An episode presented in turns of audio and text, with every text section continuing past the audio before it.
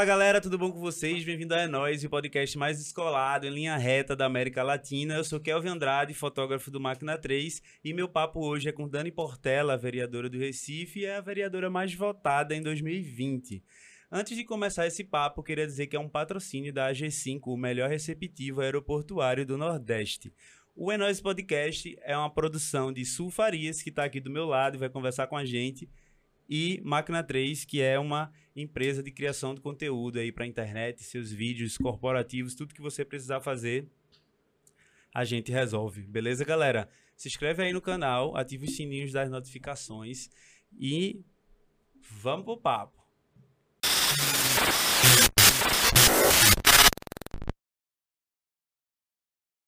Olá, Dani. Olá, Kelvin. É, obrigado por vir, viu? Fiquei muito feliz com a sua, sua presença aqui na, no nosso estúdio roxinho, como Suelen fala. Ah, eu fiquei bem feliz de vir aqui nesse estúdio roxinho, até porque roxo é uma cor simbolicamente importante, é a cor do feminismo, Que né? massa. Assim, é, é a cor que a gente associa à luta das mulheres, que é uma luta tão importante pra gente. Sim. Então já já tinha ouvido falar do podcast, Aham. já tinha visto outras pessoas que tinham chegado aqui. Que massa. E já fazia um tempo que a gente tinha curiosidade de chegar. Que e que bom massa. que hoje aconteceu. Feliz, fico feliz. Ó, eu queria com- com- começar esse papo mais tentando entender mais as tuas origens, da onde tu veio, como, onde foi que tu, tu cresceu, que tu brincou, que tu se viu como pessoa.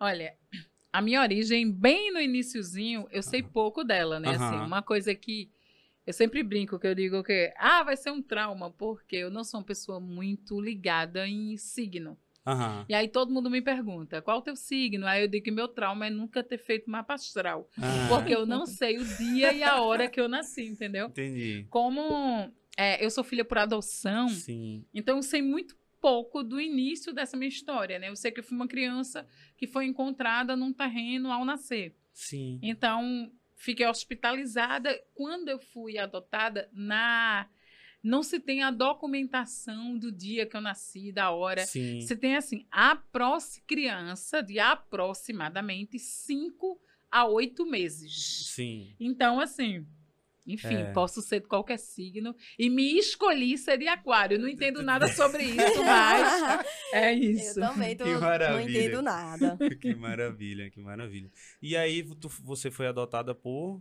É, eu fui adotada e, e sempre falo, né? Meu pai, por adoção, ele é um ex-preso político da Sim. ditadura militar brasileira, um homem que foi preso, foi torturado e toda essa história que a gente fala de Uhum. democracia, né? Parece é uma palavra que a gente tem escutado tanto é, ultimamente, mas eu digo que eu sou filha desse processo de redemocratização. Aham. Essa palavra aí que a gente pensa, mas que justamente a minha adoção veio desse desejo de ampliar a família, de fazer crescer Uhum. desse homem que foi uma pessoa que dispôs da própria vida e luta para a construção de um país que ele queria. Então, acho que Aham.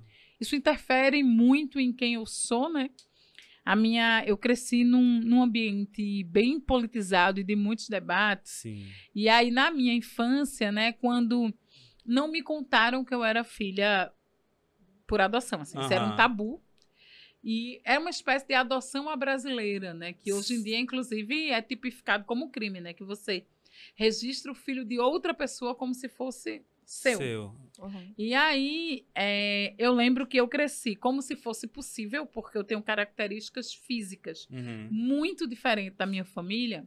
E aí, desde pequena, eu achava, eu me achava muito diferente de todo mundo, né? E, e aí eu lembro que minha mãe me levava para psicóloga, eu não sabia por que eu estava indo, porque eu questionava. Sim. Ou porque eu não parecia com ninguém. Aham. E eles se mudavam de lugar quando alguém descobria que eu era filha adotada. Então, assim, Entendi. a adoção era para minha família um tabu. E eu acho, fico bem feliz que hoje as famílias que adotam ou que estão aí na fila esperando, elas tratam isso com muito mais naturalidade, né? A Sim. orientação hoje é conversar so- com essas crianças sobre, para que elas entendam sua origem, entendam que apenas a adoção é uma outra forma de ser pai ou mãe. Que Aham. você não vai gerar, mas você vai ser pai e mãe igual, né? Assim. Então, assim, eu fui é, criada, né? Nascida, eu não sei, mas fui criada os primeiros anos da infância na Várzea. Aqui pertinho, É, né? Pertinho, atrás da igreja da, da Várzea, na Rua do Balão, como chamam, né? Foram os primeiros anos. Aham. Então, acho que esses primeiros anos ali, junto com os primos, era muito aquela coisa da Várzea mesmo. De bicicleta, de explorar os brenães ali por perto. E depois Que eu saí de inveja, um viu? extremo por outro. Eu fui da Várzea para Jardim Atlântico em Olinda. Logo Eita. ali, Eu né? tenho história nos dois, nos dois lugares, não, né? Eu tenho história em Jardim Atlântico. Minha família. Tem uma parte da minha família que é de lá também. Lembro vagamente daqueles condomínios, assim. Tem uns, uns condomíniozinhos. Que é tipo uma Coab, É, né? tipo de uma prédios. Coab ali, tipo, tipo, tinha aquelas cordinhas que, que o pessoal pendurava a roupa e aí eu ficava puxando aquilo ali, levando reclamação dos outros. Meu Deus do céu. É, então, a segunda parte da minha vida, a maior parte dela foi em Jardim Atlântico, Olinda. Minha mãe vive lá até hoje. Uhum. E assim, acho que as memórias são justamente desse lugar que tinha muita água, muita lama e que a gente se divertia com isso, né? Aham. Com muito pé de cajueiro e era o que tinha. Mas assim, uma coisa que eu partilho muito da minha infância é que justamente meu pai, ele falava muito isso, assim, tudo que você aprender na vida, você tem que tentar dividir com outras pessoas Aham. para que aquilo não sirva só para você, mas possa servir para outras pessoas. E aí eu lembro que a coisa mais maravilhosa que eu tinha aprendido na vida era ler e escrever. E aí eu disse, ah, eu quero ensinar outras pessoas a, a lerem e escreverem. E assim, Uhum. com nove anos, eu peguei a garagem do prédio que eu morava Sim. e fiz uma sala de aula junto com a prima, né?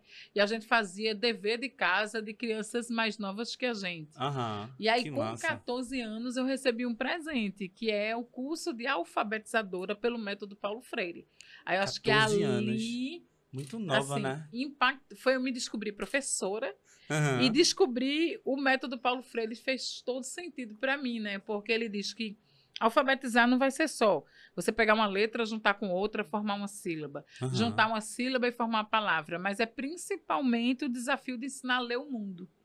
Então, acho que foi assim, um boom, uma mudança de, de história a partir de conhecer Paulo Freire tão cedinho, né? Com Que 14 não é anos. 14 anos. Teu- é muito teus pais cedo. liam muito, é? Eles te, te colocavam nesse meio de, de leitura? Olha, eu era meio xerida, vice assim. Minha mãe é uma pessoa que assiste muita TV e muita novela, e eu sou uma Uhum. pessoa que não, não gosta muito de TV e novela. Aham. Meu pai, ele lia bastante, eu tinha acesso a livros dele, mas não foi nem meu pai nem minha mãe. Hum. É quem passa pela minha história forte com a leitura é Tarcísio da Livro 7.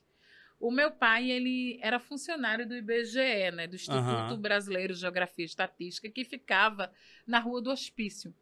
Então eu ia com ele no horário do- depois da aula, Sim. no lugar de ficar no, no trabalho, aquela coisa de ir trabalhar com o pai. Aham. Eu ia para Livro 7, na 7 de setembro. E aí eu tinha esse interesse, essa curiosidade de ficar folheando as biografias. E aí Tarcísio, ele acho que me viu, acho que eu tinha 12 anos, e ele começou a indicar livros para que eu levasse para casa, para eu não ficar a tarde toda lá na livraria lendo de graça. Aham. Aí ele dizia: leve para casa, não dobre, não marque, não faça orelha. Volte daqui a uma semana e a gente vai conversar sobre o livro. Que massa, velho. Ah. Então eu tive essa oportunidade bem fantástica, assim. De... Tu lembra o, o livro que mais te marcou nessa época? Ah, lembro. Eu gostava muito das biografias, né? Aham. Aí, o- quando eu era menor, eh, minha mãe tentou me dar aquele um livro Poliana, que era Menina, Moça e Mulher. Aí eu achava podre, assim, não tinha, não tinha muito a ver comigo. que era Aham. jogo do contente. Tipo, tá Uhum. tudo morrendo e você fazendo o jogo do, do contente. e aí não fazia muito sentido para mim. E, e as leituras, minha mãe lia uns negócios que era aquele Júlia, Sabrina e Bianca. Lembra que eram as coleções de que vendia em banca de revista, que eram umas histórias de amor. E que aí eu e minhas primas ficavam folheando a parte para ver as partes que tinham safadeza, porque no meio é, sempre tinha no meio de uma história de amor e a gente ficava curioso de, de chegar nessas partes. Aham. Mas não era uma literatura muito para criança, né? Com Não. Tarcísio, eu acho que o que eu lembro que mais marcou foram dois livros, assim. Um, eu era muito enxerida, né? Aí eu li, eu li Feliz Ano Velho, de Marcelo Rubens Paiva. E aí eu me interessava muito por essa história da ditadura. Acho que Aham. por ter marcado a minha própria família era uma coisa que eu, que eu gostava muito. Mas aí eu lembro de ter lido uma biografia de Yara, Uhum. que era companheira de Lamarca, né? E a Yara, ela trazia uma perspectiva de uma mulher comunista que era que era que tinha muita vaidade assim. Sim. E aí ela era criticada por ser uma revolucionária preocupada com a estética. E aí eu me lembro que ela trazia um debate sobre isso, né? Aham. Esse o que é ser.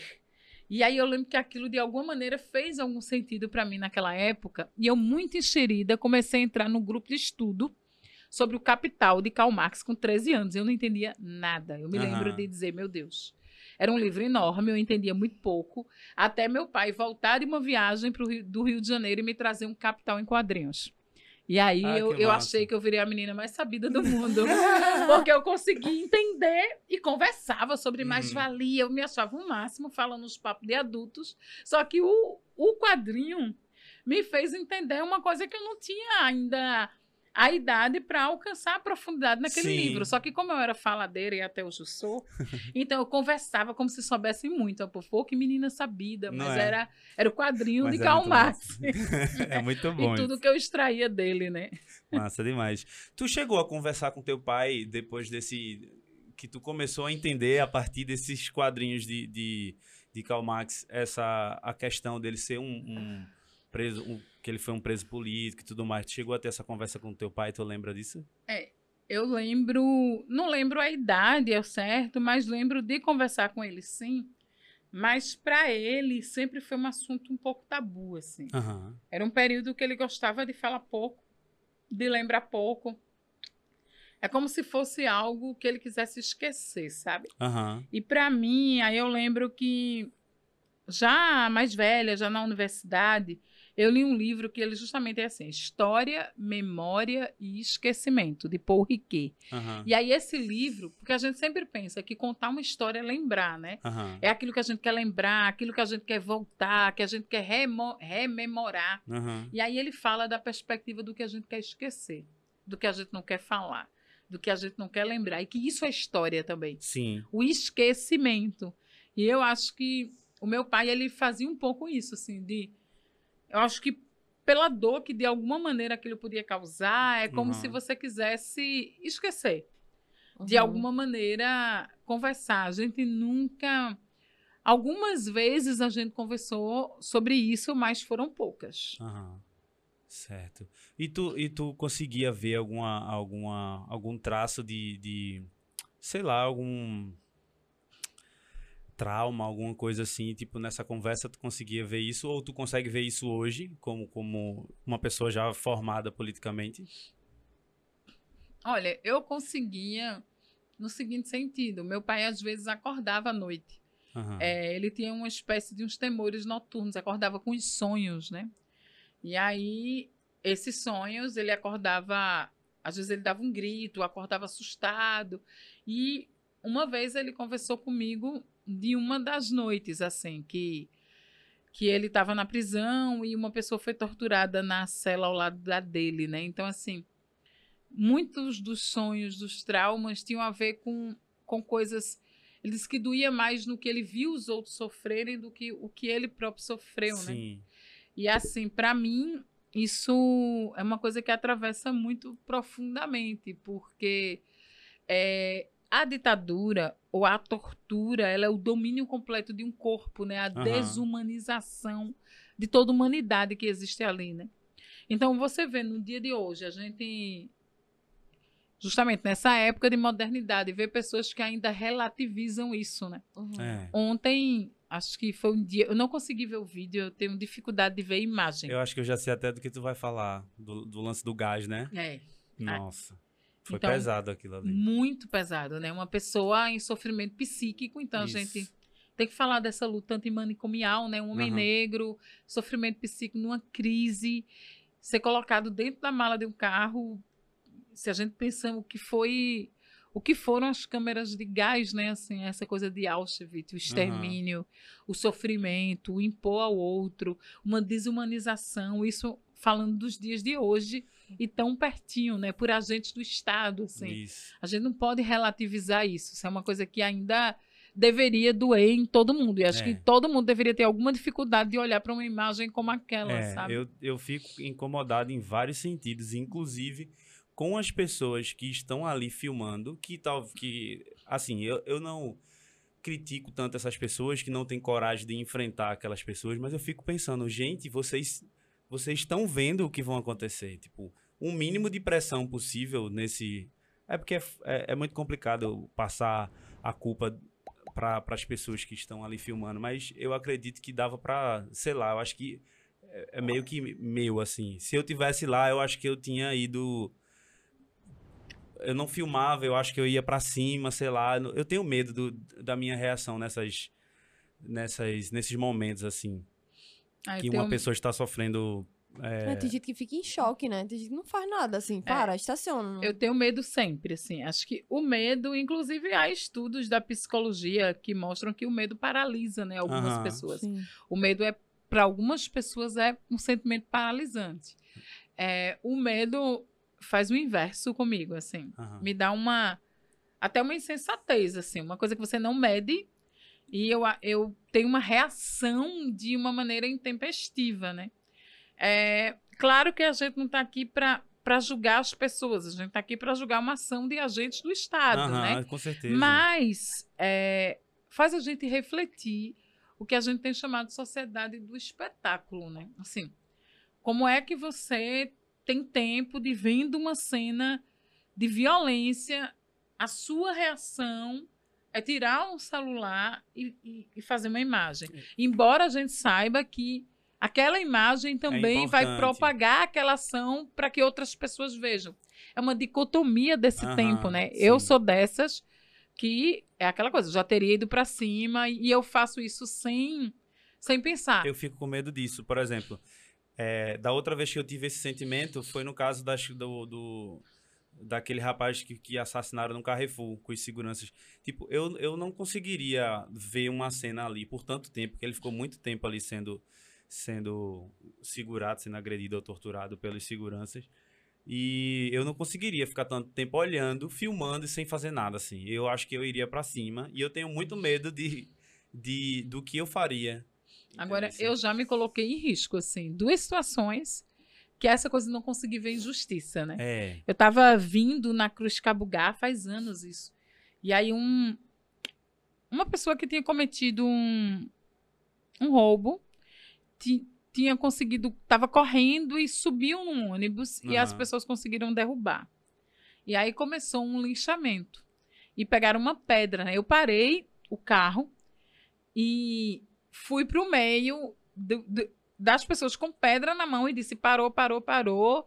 Quem quiser pode chamar a viatura, polícia, mas ninguém vai agredir mais ninguém aqui. E aí as pessoas começaram a se voltar contra mim, dizer: leva Aham. para casa, ele é bandido, ele roubou aqui dentro, ninguém pode roubar aqui dentro. Mas é mais forte do, do que eu. Naquela hora é só uma pessoa que está sendo ali apedrejada, entendeu? É. Chutada, agredida. E aconteceu isso também naqueles fatídicos protestos do Fórum Bolsonaro do dia Sim. 29, né? Que eu estava lá e na hora daquelas cenas de guerra com as bombas, eu não consegui não me colocar no meio, assim, de, de ir, de tentar um intermédio com a polícia e assim, na medida que a manifestação foi dispersando, a gente viu cenas de, de horror, cenas de Uhum. guerra no Recife. Eu vi policiais perseguindo as pessoas nas paradas de ônibus, né? Aham. e, e disparando spray de pimenta e atirando com bala de borracha com pessoas que estavam vindo das igrejas. Tinha umas Nossa. senhorinhas com Bíblia no braço. E aí eu sou dessa que eu vou pra frente mesmo, né? Aham. Eu enfrento, eu olho, eu- e aí depois que o sangue baixa, você diz, meu Deus. Aí você começa a É. ver, cara, peraí, eu tô, eu tô vivo, eu tô, eu tô É. bem. Eu também, eu não gosto, não gosto de ver injustiça de, de forma alguma, assim. Tenho esse, eu tenho, eu até tenho medo, né, como eu já falei aqui, de- do que eu posso fazer ou, ou do que pode acontecer comigo por, por conta disso. Mas é, é bem complicado. É, quando foi que tu parou e disse assim, eu vou me candidatar, você é uma pessoa que, que luta pelos, pelo, pelas pessoas, que luta contra as injustiças e tudo mais? É, eu. É interessante, né? Minha família, por parte paterna, Uhum. uma parte dela é, é evangélica, né? Na verdade, Aham. terrivelmente evangélica. e aí, assim, é, eu sempre cresci com essa, esse sentimento muito de opressão no campo religioso, né? Sim. dos costumes, de cobrança, cobrança de Uhum. comportamento. Mas é, tinha um versículo da Bíblia, assim, que falava muito pra mim, que é um versículo.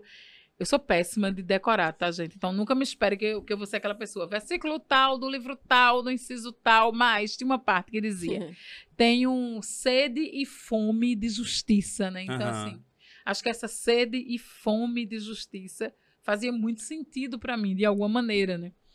E aí, quando você diz a política, né?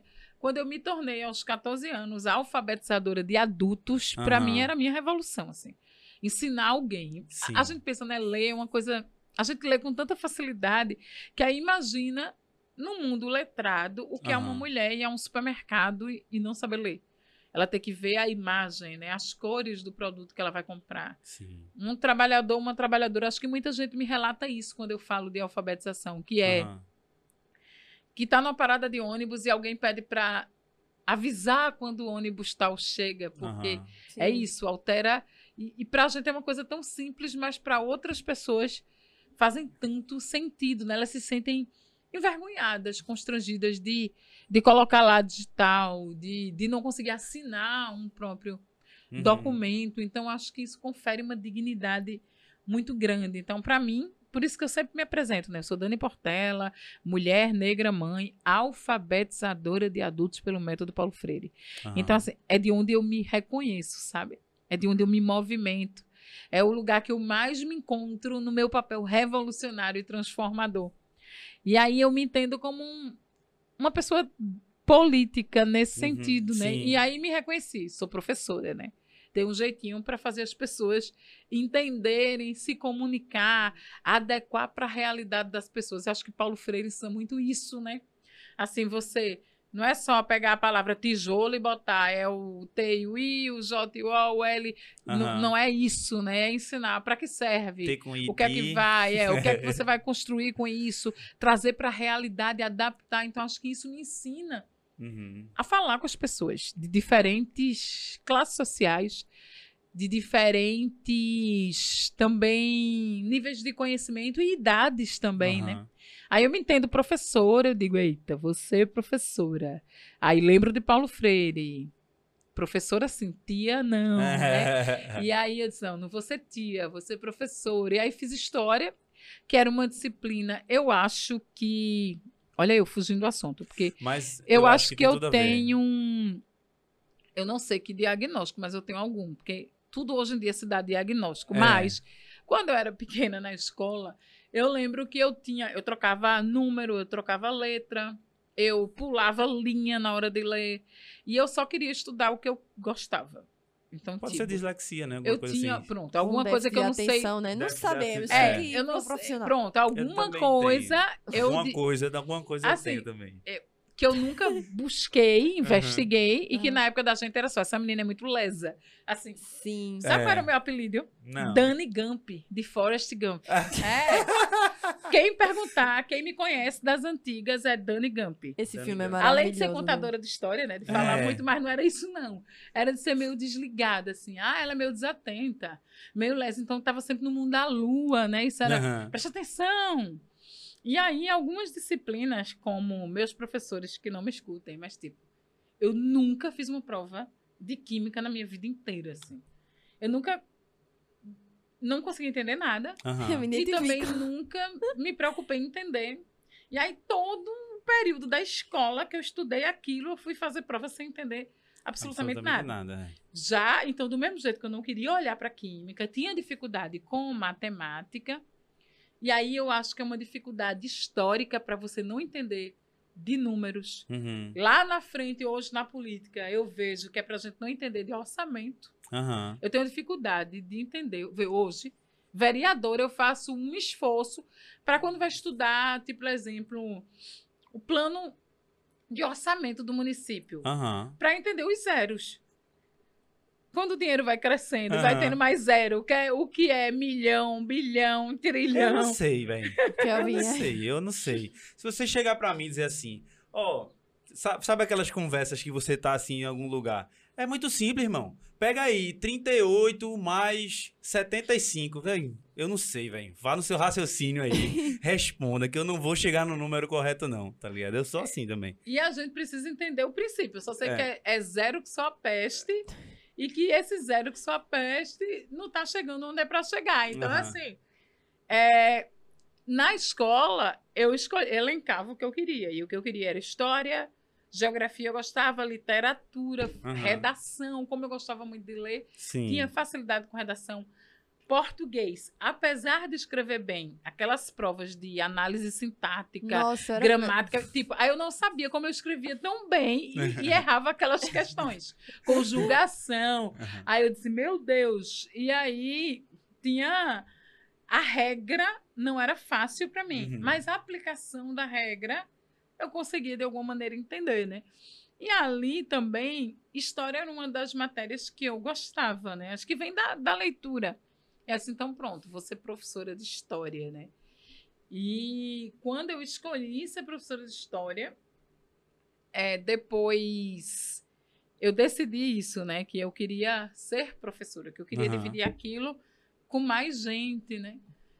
E na, na Universidade de História, eu acho que eu começo a perceber e me aprofundar nos estudos de gênero, né? Perceber Aham. essa questão do que era ser mulher, né? Sim. de Simone de Beauvoir, que não se nasce, se torna, mas que mulher você se torna, né? E aí me aproximar do movimento de mulheres, da luta feminista, de entender gênero como um dos elementos das desigualdades que o curso de história. Eu fiz uma formação muito marxista, Aham. muito materialista, então era classe, classe social. E aí pensa que Karl Marx pensou isso no século XIX. Mas essa classe hoje, como ela é uma, uma coisa homogênea, Uhum. se dentro do elemento classe você começa a perceber gênero e raça. Então não é só a classe trabalhadora, existem as mulheres da classe trabalhadora. Aham. E mulher não é uma mulher, são mulheres no plural. Mulheres de classes diferentes, Sim. mulheres de raças diferentes, e a gente sabe. Pega um, um, um pedaço, assim, para entender o todo, né? Violência. Ah, é igual para toda a classe trabalhadora? Não, a gente sabe que mulheres sofrem mais violências que homens. Sim. Se essas mulheres forem negras, maior. Maior. E aí a gente olha outras identidades, outras questões. Se essas mulheres forem lésbicas, bissexuais, transexuais ou travestis, maior. Aí você vai olhar para emprego, desemprego. Então você vai sempre olhar que esses elementos de, de gênero e de raça, Aham. eles realmente perpassam essa questão das desigualdades. Então acho que me fez perceber as questões de gênero, gênero e violência. E depois eu acabei sendo atravessada no final da já Uhum. após universidade pela maternidade, que me fez dar uma, dar uma grande guinada na vida. Foi quando eu fui para o direito depois, né? Aham. Então tu é foi pro isso. direito, tu se formou em direito, né? É. Me formei em Mas e história, história? também. Também. Mulher. Mulher. É. Me formei em história, Direito. direito, Tu falou que tu. A gente tava conversando antes. Tu tava. falando de arqueologia. Sim, também, tu se formou. É, ainda fui do núcleo de arqueologia da UFPE. Aham, Que e massa. aí, assim, já é porque eu acho que isso vem de, de dislexia mesmo. viu? é, quando me perguntavam o que é que você quer ser quando crescer, Hum. assim, muito pequenininha, eu queria ser caixa. Vou nem fazer propaganda de marca, mas eu queria ser caixa do Bom Preço. ah, massa. Porque eu morava bem pertinho de um Bom Preço e eu achava o máximo aquela caixa registradora com aqueles barulhinhos. Nossa, eu E não aí é- conseguia fazer é- isso. Eu, eu, O, o- a família dela tinha um mercado lá no Iburi e ela era. Minha pior função era essa. A minha melhor era colocar preço e arrumar prateleiras. Mas o resto eu não- era muita pressão, entendeu? Conta, conta esse zero que É. você falou. Eu não conseguia, aí passa o troco logo e tem que ir logo por causa da fila. Mas É. eu acho que eu não queria isso, não. Eu só queria o barulhinho do tec, tec, tec, tec, tec, trai o negócio abrindo assim. Não, eu, não, eu nem É um percebia poder, né? que eu ia ter que ter os zeros ali, não. Mas era, eu gostava daquela máquina enorme abrindo e tirando dinheiro. Eu achava aquilo de alguma maneira. Me Maravilhoso. chamava muita atenção. Então, quando todas as meninas, elas queriam ser bailarinas, então eu sempre fui essa, essa menina meio do contrassenso. Aham. Tipo, meu sonho, aí minha mãe ficava dizendo, isso é brinquedo de menina. Eu sempre fui muito questionadora, né? Aham. Então, é, o meu irmão, ele é bem mais velho do que eu. Quando eu nasci, é, quando eu nasci, ele já tinha 15 anos e ele casou muito cedo, então eu fui criada meio como filha única. E aí se separava muito, o que é brinquedo de menina, né? Então, e eu me interessava muito pelos brinquedos dos meninos. Meu sonho era ter um forte Apache, assim. Playmobil. Aham. E minha mãe dizia, não pode, é brinquedo de menina. E aí eu tinha um padrinho, que era um tio, que quando ele me levava para comprar, ele deixava eu escolher o que eu quisesse. Que e era massa. sempre um conflito em casa, porque eu vinha com ambulância. É, assim, eu vinha com um carro, uma ambulância. Aí tu já sabia aí- que Recife precisava, né? Pronto, Ambulância. um belo dia, um belo dia eu ganhei esse forte do Playmobil, vê, não tem nada a ver comigo forte, né? Aham. Mas eu achava o, meio que o máximo. E minha mãe questionava, dizia, mas esse brinquedo não é para você. E assim, era com roupa. E aí eu fui entender depois, justamente questionar esse local social do que é gênero, né? Que a Aham. gente nasce e já tentam colocar a gente em caixinha. E quando eu engravidei, menina, eu fiquei muito. Porque eu engravidei de uma menina. Sim. Aí já começa que eu sou uma pessoa que não gosta de rosa. E aí todos os presentes que você começa a ganhar, né? Rosa. Rosé. Rosa, rosa. Então já diz que a cor daquele gênero deve ser aquela, né? É. E aí você ganha laço. A menina nasceu sem cabelo, Aham. né? Aí era pra botar sabão. Vê como era. A minha filha tem 19 anos. Aham. É, você pegava sabão de coco com um pedaço pra segurar o laço na cabeça da criança. Porque a Oxente. criança não tinha cabelo, aí ajudava a grudar. Nossa senhora. Aí, que era para deixar o laço na cabeça, né?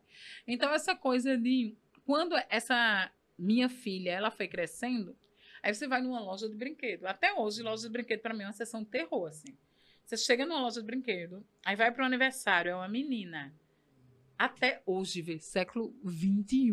É, Vamos acho que tem pensar. a, tem a separação na loja, não, né? o que, não, na loja é panela, cozinha, Sim. Geladeira, micro-ondas, pá, É, roldo, tábua de passar, é. ferro de passar, máquina de lavar que faz barulhinho, liquidificador que faz barulhinho, boneca, boneca, boneca, carrinho, berço. Uhum. Então, o 90% dos brinquedos para meninas ainda falam dessa função histórica determinada para o gênero feminino Aham. do cuidado.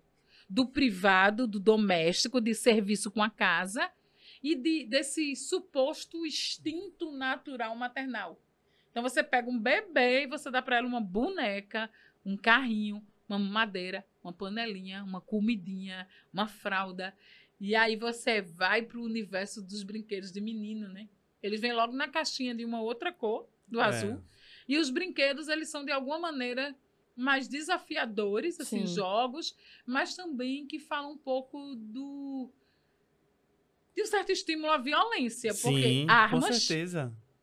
carros, polícia, né? É, Quantos meninos polícia. eles querem ser policiais? Policiais, bombeiros, né? Essa coisa do herói, né? Dos super-heróis que têm superpoderes Hum. e que reagem a essa violência com mais violência. E aí eu acho que de alguma maneira se diz que um gênero ele é mais frágil, o outro ele é mais forte, né? Aham. Então, assim, na minha cabeça, eu era a menina das brigas, vice assim. Eu nunca me entendi como essa pessoa mais frágil. E É. acho que a gente traz isso para a política também, porque a violência política de gênero. Quando eu inventei, que eu disse, ó, quando eu digo a tu, tu me perguntou, né? Como tu chegou na política? Eu digo que a gente faz política todo dia. Eu falo muito isso com as mulheres, assim. Eu tô na política institucional.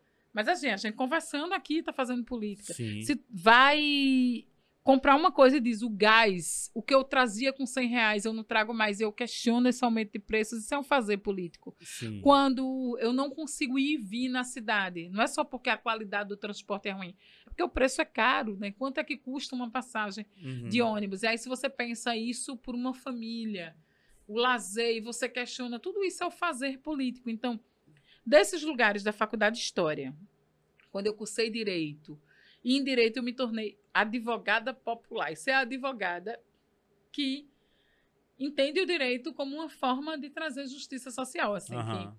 e aí eu, eu entendi muito cedo, assim, que eu, eu trabalhei num, no escritório de direito do consumidor. Sim. E aí eu fui, eu disse, eu vou ser demitida em um mês aqui, né? Porque as minhas primeiras audiências, vê que loucura. Eu fui para minha primeira audiência advogando para uma grande empresa de Aham. telefonia. E quando eu cheguei lá, era uma cobrança indevida. Era uma conta que tinha dado bem alto. Quando eu olhei, era uma senhorinha, bem velhinha, parecendo com as minhas alunas do curso de alfabetização, que lembra as empresas venderam assim para ela.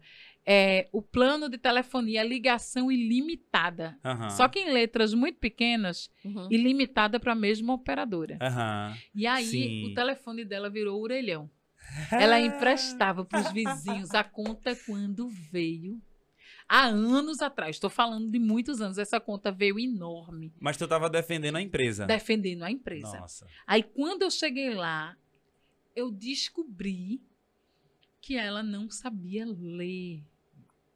E aí Que choque, hein? eu aproveitei, vê, você não vai como advogada sozinha, a empresa manda o que chama de preposto. Aham. que é um representante comercial que acompanha as audiências junto com a advogada. Eu disse, como é que eu vou desviar essa pessoa para falar com essa senhora, né? Aham. E aí, para mim, ela pediu para ir ao banheiro. Eu fui atrás e no banheiro eu digo, eu, eu cheguei perto dela e digo, olhe, diga que é analfabeta, diga que é analfabeta, porque isso gera nulidade do processo.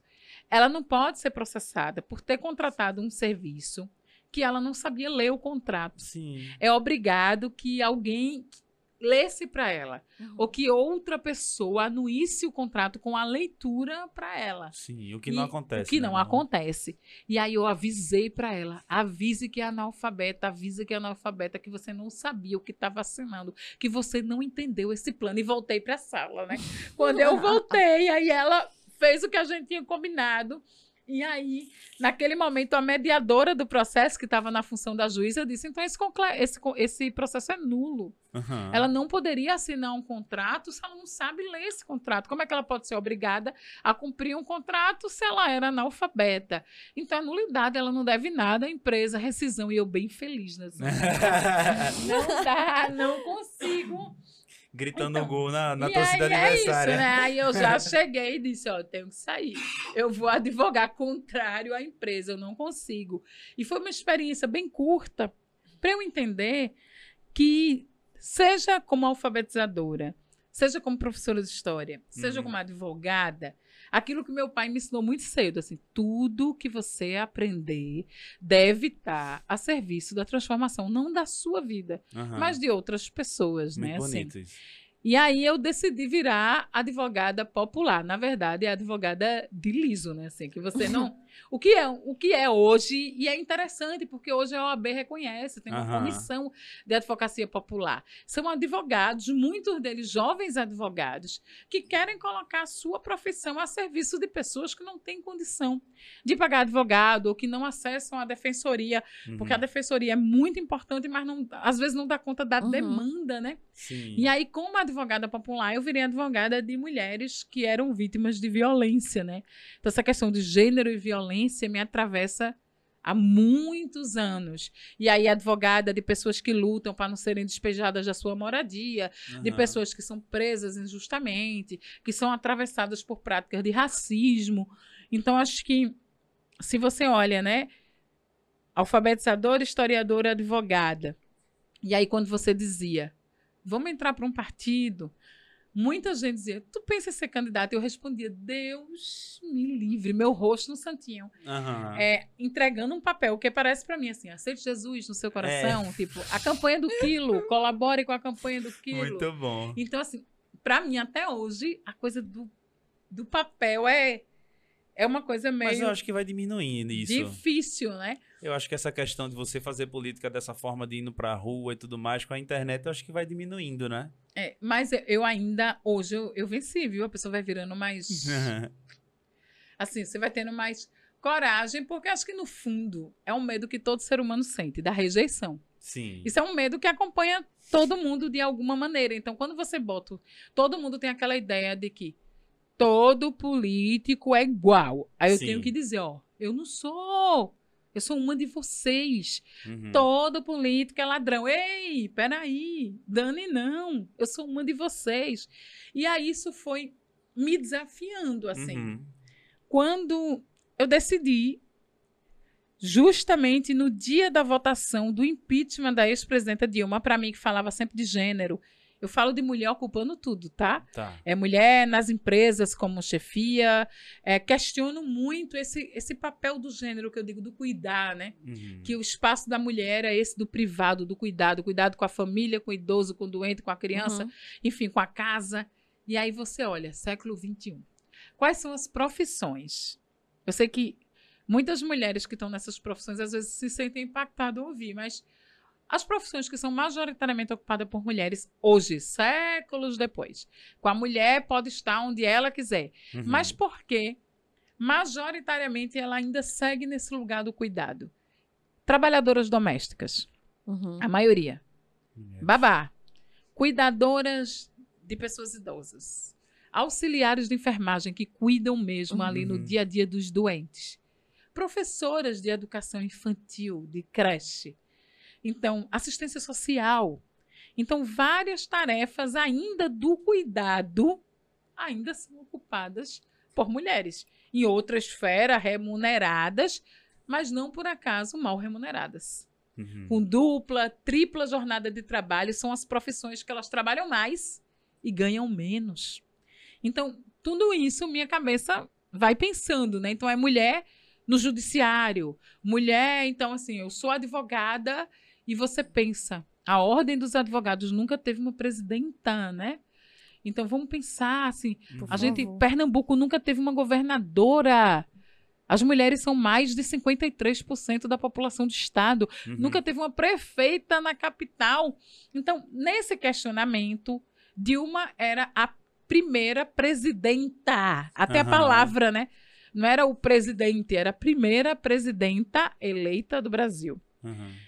E a forma como ela foi tirada, e justamente naquele momento da votação, o então deputado Jair Messias Bolsonaro, o inominável, dedica aquele voto à memória de um dos piores torturadores da história, o coronel Brilhante Ustra, que foi o pavor não só da vida de Dilma, mas de inúmeras e várias pessoas. Uhum. Ele devia ter Na- sido preso, né? Naquele momento, assim, tu não acha não que é um, um ataque? Não sei o que é que tem aí nessa...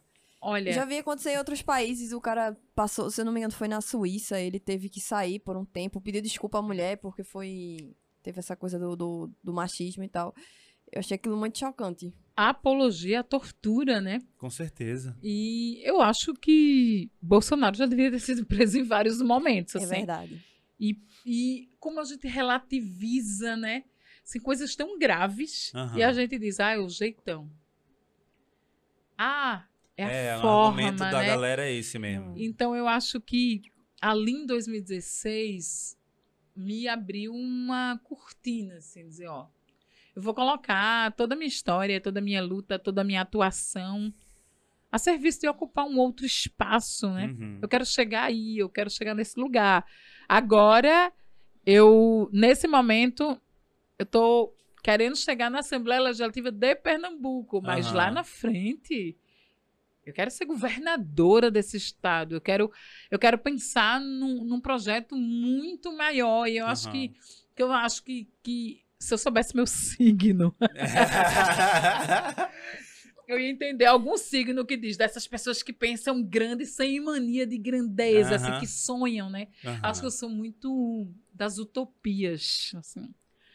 E a utopia me desperta muita esperança. E aí a outra coisa que disse, eu vou entrar para a política, foi a minha própria filha, né? Eu sou Tem uma relação muito visceral. Toda mãe tem uma relação, mãe biológica ou por adoção, tem uma Sim. relação muito próxima com seus filhos, não toda, mas as que decidem ter. Mas a minha relação com ela sempre foi de, de uma relação de muita e profunda proximidade. E Uhum. aí, acho que ela tinha esse povo assim, filho de militante de esquerda, Aham. que cresce indo para protesto e diz: "Ai, meu Deus, outra reunião", sabe? E aí, num determinado momento, porque aí tem coisas que são bem engraçadas, assim, teve uma época que Recife fez um movimento ali em torno do museu Murilo Lagreca, no Capibaribe, que era Eu Quero Nadar no Capibaribe, né? Aham. Que era um projeto para debater a cidade, que cidade a gente quer, aquele rio, o que é que a gente quer com aquele rio. Aham. A gente não discute até hoje navegabilidade do rio Capibaribe, várias comunidades pesqueiras que vivem no entorno do rio. E aí, né, eu lembro que eu saindo de casa, eu não expliquei para ela o que era o projeto, e eu costumava explicar muito direitinho. Aí eu disse: vamos sair de casa. Era para levar uma piscininha de plástico, encher com água da torneira, e as crianças ficaram ali fingindo que aquilo era uma praia, né? Uhum. E aí eu disse, Alice, a gente vai pra. Eu quero nadar no Capibaribe. Ela começou a dizer: Eu não quero nadar no Capibaribe. mas eu não quero nadar, é sujo. Aí eu disse: Mas a gente tá indo. Ela, mas eu não vou nadar no Capibaribe. Enfim, então a gente sempre conversou muito. Num desses momentos, ela tinha 13 anos. Perto de fazer 14, era um. Não me lembro nem qual ato. Grito dos excluídos. Aham. Algum dos atos que a gente se organiza naquele mesmo trajeto que a gente tá cansado, né? Né? Do derby para algum lugar. Bem, Quando é boa vista. é, é, pronto, passando, falando com a gente mesmo, gritando em cima dos trios e ocupando aquele espaço. E aí, mais um desses, eu disse, filha, vamos. Aí ela disse, mãe, vou nada. Aí eu disse, por quê? Achei que ela tava. A pessoa vai ficando adolescente e dorme que só a gota, né? Achei que ela tava com preguiça, querendo dormir. Ela disse, não. Eu acho que não adianta ir. Eu não quero ir Aham. porque você já me levou muitas vezes e não adiantou de nada. E eu disse, como assim? E aí ela, com essa idade, uns 13 anos, ela disse, veja, eu fui pra rua gritar, não vai ter Copa. E teve. Eu fui gritar, não vai ter golpe. E teve. Aham. Não vai, não há reforma tal, que eu não sei nem o que é isso. E teve. O que é que eu vou fazer na rua agora? Não adianta. E aí aquilo pra mim, Dói, viu? assim, uma pessoa com 13 anos, aí ela ainda completou, disse: "Eu não tenho esperança que as coisas vão mudar". Eu disse: "Meu Deus, estamos fodidos". É. 13 anos. já 13 tá- anos dizer que não adianta, não vai mudar, e aí eu digo, é preciso chacoalhar um pouquinho, né? Sim. Antes de eu decidir, eu minha primeira conversa foi com ela, né? Porque é isso, a pessoa, não, não quero ser candidata, meu rosto no santinho, Uhum. a ser Jesus seu coração, quero não, entendeu? Sim. É, aí quando decide, a primeira vez sai a governadora, né? Assim, Eu A primeira vez que tu Foi saiu foi a em governadora. 2018. Nossa Foi, eu Senhora. eu não pessoa- sabia. Eu pensei que tu já tinha uma história. Não, Eu a- votei nela. Eu Olha votei, que- foi. Parabéns, Porque tem, tu falou de mulheres, eu, Hum. você, eu acho que foi a, não sei, não, peraí, eu votei uma eleição antes, que eu demorei pra tirar o título, mas eu filtro assim, eu quero votar em mulheres, então eu tiro os homens, eu faço esse filtro, não sei se é certo, se é errado, mas meu filtro já é esse. Aí eu tenho outras preferências também, que foram mulheres negras, que ocupam, porque elas vão ver coisas que eu não vou ver, elas passam por coisas que eu não, que eu não passo, eu me sinto privilegiada, então eu saio nesses filtros reais, assim, pra poder votar. Eu cheguei em você. Olha, esses Pois é. filtros trouxeram a mim, agradeço. A pessoa nunca tinha sido candidata a nada, disse que era vir governadora. Como foi tua votação nessa época? É, eu, veja, uma campanha, tá lá, os dados são todos abertos para quem quiser ver, né? Eu não lembro, a campanha de Paulo Câmara recebeu milionária, mais de 7 milhões, sei lá, não me Aham. lembro o valor exato. A segunda, Armando Monteiro, milionária. Eu fiquei em terceiro lugar, Que massa. com 53 mil reais, eu acho, era assim. Nossa. Isso não custa uma hora dessas campanhas, assim, né? Como equipe de cinco pessoas, A gente já trabalhou em campanha, a gente sabe que esse É corre. é corre, principalmente quando não tem, quando não tem dinheiro, né? Mas aí é mais. Eu acho assim. Eu acho mais gostoso de estar envolvido. Eu fiz poucas campanhas políticas. é, e, eu, e eu acho mais gostoso estar envolvido numa coisa que é real, mesmo que não tenha tanto dinheiro, que a gente não vai receber tanto, do que estar em uma que a gente sabe que a gente tem que estar mascarando, que a gente tem que estar fazendo as coisas que, que, que vai que vai alterar um pouco ali a sua índole e tudo mais. E é- eu, eu, eu prefiro. E aí, em 18, eu assumi esse desafio de ser candidata ao governo do estado de Pernambuco Aham. com uma chapa que nós chamávamos de feminina e feminista, Aham. porque era uma chapa ocupada por quatro mulheres a cargo majoritário. Era um ano que tinha duas candidaturas ao Senado, eram duas senadoras, e no centro é a minha candidatura com uma vice-candidatura que chamava de co-governadora, tipo uma Uhum. gestão partilhada de mulheres, na horizontalidade. Uma chapa ocupada por quatro mulheres, disputando esse Estado nessa oligarquia que as mulheres, quando chegam na política, geralmente elas são, né? Tem poucas, elas são subrepresentadas, são nem 15% do parlamento. E se essas mulheres forem negras, 2,60 e pouco, menos de 3%. Se elas foram LBTs, enfim, o número é menor ainda. E aí a gente quer usar, ocupar, debater. Eu acho que a gente vive num país que diz que tem uma democracia representativa. Aham. Mas como é que a gente vive numa democracia que é representativa, que não representa o conjunto da sociedade? Tipo, Sim. mulheres são maioria na sociedade, são minoria nesses espaços. Negros e negras, pardos e pardas, são maioria na Maiorias. sociedade, minoria nesses espaços. Pessoas LGBTQIAP+, são minoria um de gente, sai do armário, tipo, É. meu irmão, é isso, as gays, as bi, as trans, é sapatão, tá no mundo todo. E aí você diz, não, são minoria, política para minoria, pessoas com deficiência. São quase PCDs. 25% da população. É. E a gente quer tratar como se minoria In- fosse. Inclusive, acho que teve um debate lá, né, na Assembleia, acho que essa semana, não foi? Se eu não me engano. Eu não sei em qual foi, mas teve Priscila que foi representando o, o Vale PCD, né? Que eles são um Vale PCDs, eles são psicólogos e etc. E aí, um dos representantes não conseguiu ir porque tem uma escada enorme. E isso é um erro. Eles foram debater é, políticas pra, pra aquilo ali. Só a Priscila conseguiu subir e o, o- acho que é Manuel, ele não Uhum. conseguiu subir, ele não conseguiu ir. E Ele não quis participar. hoje, quando a gente está falando de pessoas com deficiência, a gente está falando aí numa barreira, que é a acessibilidade física. Uhum. Aham. Que era uma coisa que já deveria ter sido superada há séculos.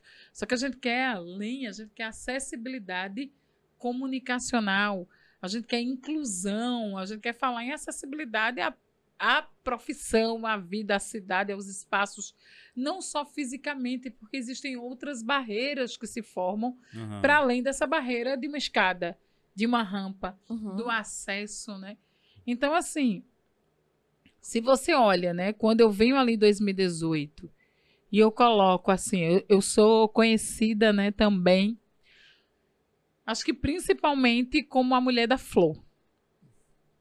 Desde que eu soltei o meu cabelo, como eu disse, eu tinha Aham. que prender meu cabelo assim, em trança. Não podia soltar, tinha que domar o volume. Quando eu soltei na adolescência, eu comecei a usar acessório.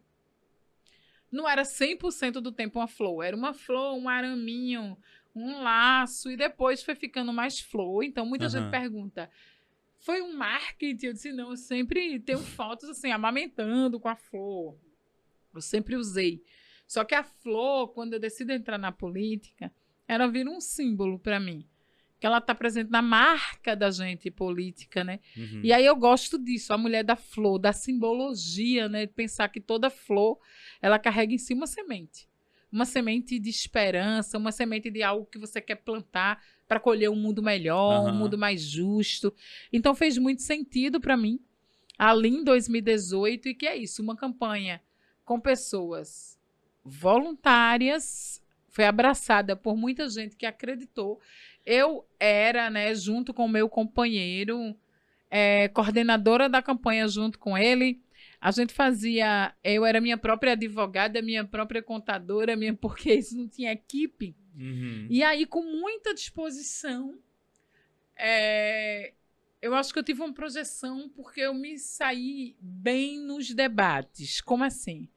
Ah, é uma candidatura de esquerda, é o PSOL, o partido de Marielle, né? Sim. Eu tive com Marielle poucos dias antes de Marielle morrer, assim. Como foi? É, Marielle é quem se você conheceu Marielle, sua vida Não, infelizmente. não seria a mesma, assim, porque sabe aquela pessoa que não tem gente que quando entra, não tem como você não olhar.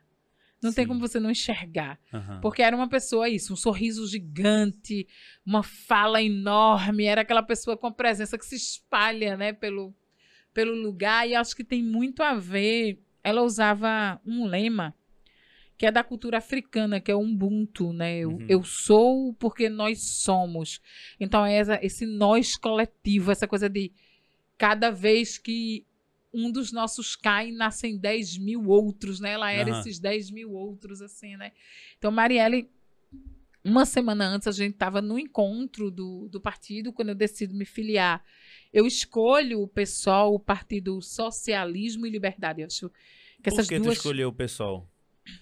dois elementos. Primeiro, eu venho de uma formação marxista, materialista, e um partido que traz na sua sigla duas palavras tão importantes para mim, Uhum. que é socialismo, liberdade, né? Aham. Então acho que isso me chama muita atenção, mas ao conhecer um pouco mais o partido político, e eu tinha uma certa eu sempre fui de esquerda, sempre votei com a esquerda, mas Uhum. não tinha muito interesse em organização partidária, né?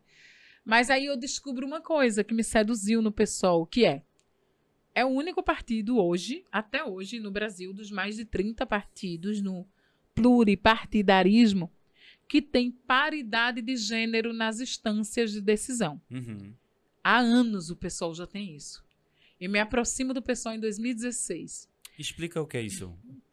Seria o seguinte: todos os partidos têm um número de filiados e tem as instâncias que tomam as Uhum. decisões. Aquelas que têm a canetinha na mão, que vão decidir as prioridades daquele agrupamento político. Uhum. Essas instâncias, elas são diretórios nacionais, executivas nacionais, que é a instância menor, os diretórios e executivas estaduais e municipais. Em Uhum. todas essas esferas, em todas essas instâncias, as direções do nosso partido são compostas por 50% de homens, 50% de mulheres. Boa. Isso é paridade. Uhum. E aí isso me interessou. Por quê? Se é 50 a 50, as mulheres, elas têm o mesmo poder de decisão que os homens desse partido político Uhum. de decidir as prioridades desse partido político, as bandeiras desse partido político. Uhum. Então, isso me seduziu de cara como uma feminista, né?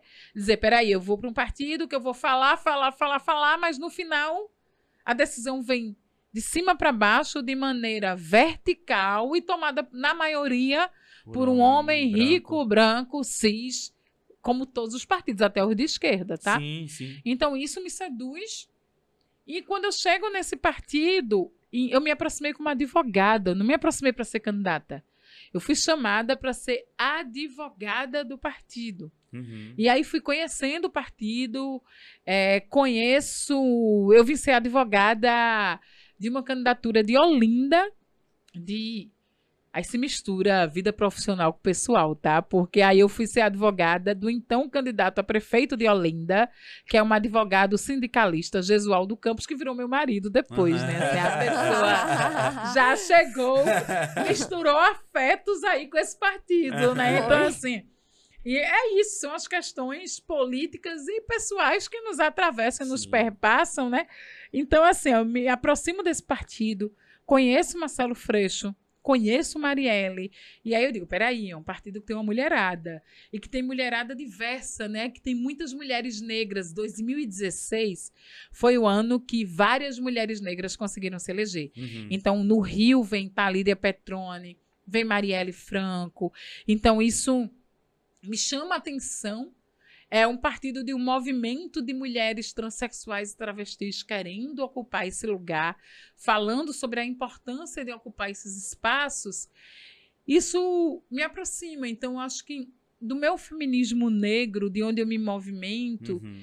é, isso foi um fator decisivo para eu decidir escolher militar nesse partido político dentro de vários outros horizontes, né? Que vão ter defeitos, como vários partidos, Uhum. mas que a minha voz é ouvida. E eu sou daquela, né? Não me mande assinar nota, não, me mande escrever. Uhum. Eu quero sentar nas mesas onde os debates estão acontecendo. A bicha é enxerida. né? Eu sou dessa que quando eu mergulho, Desde eu mergulho 14. muito, eu mergulho muito, eu sou intensa, e esse negócio.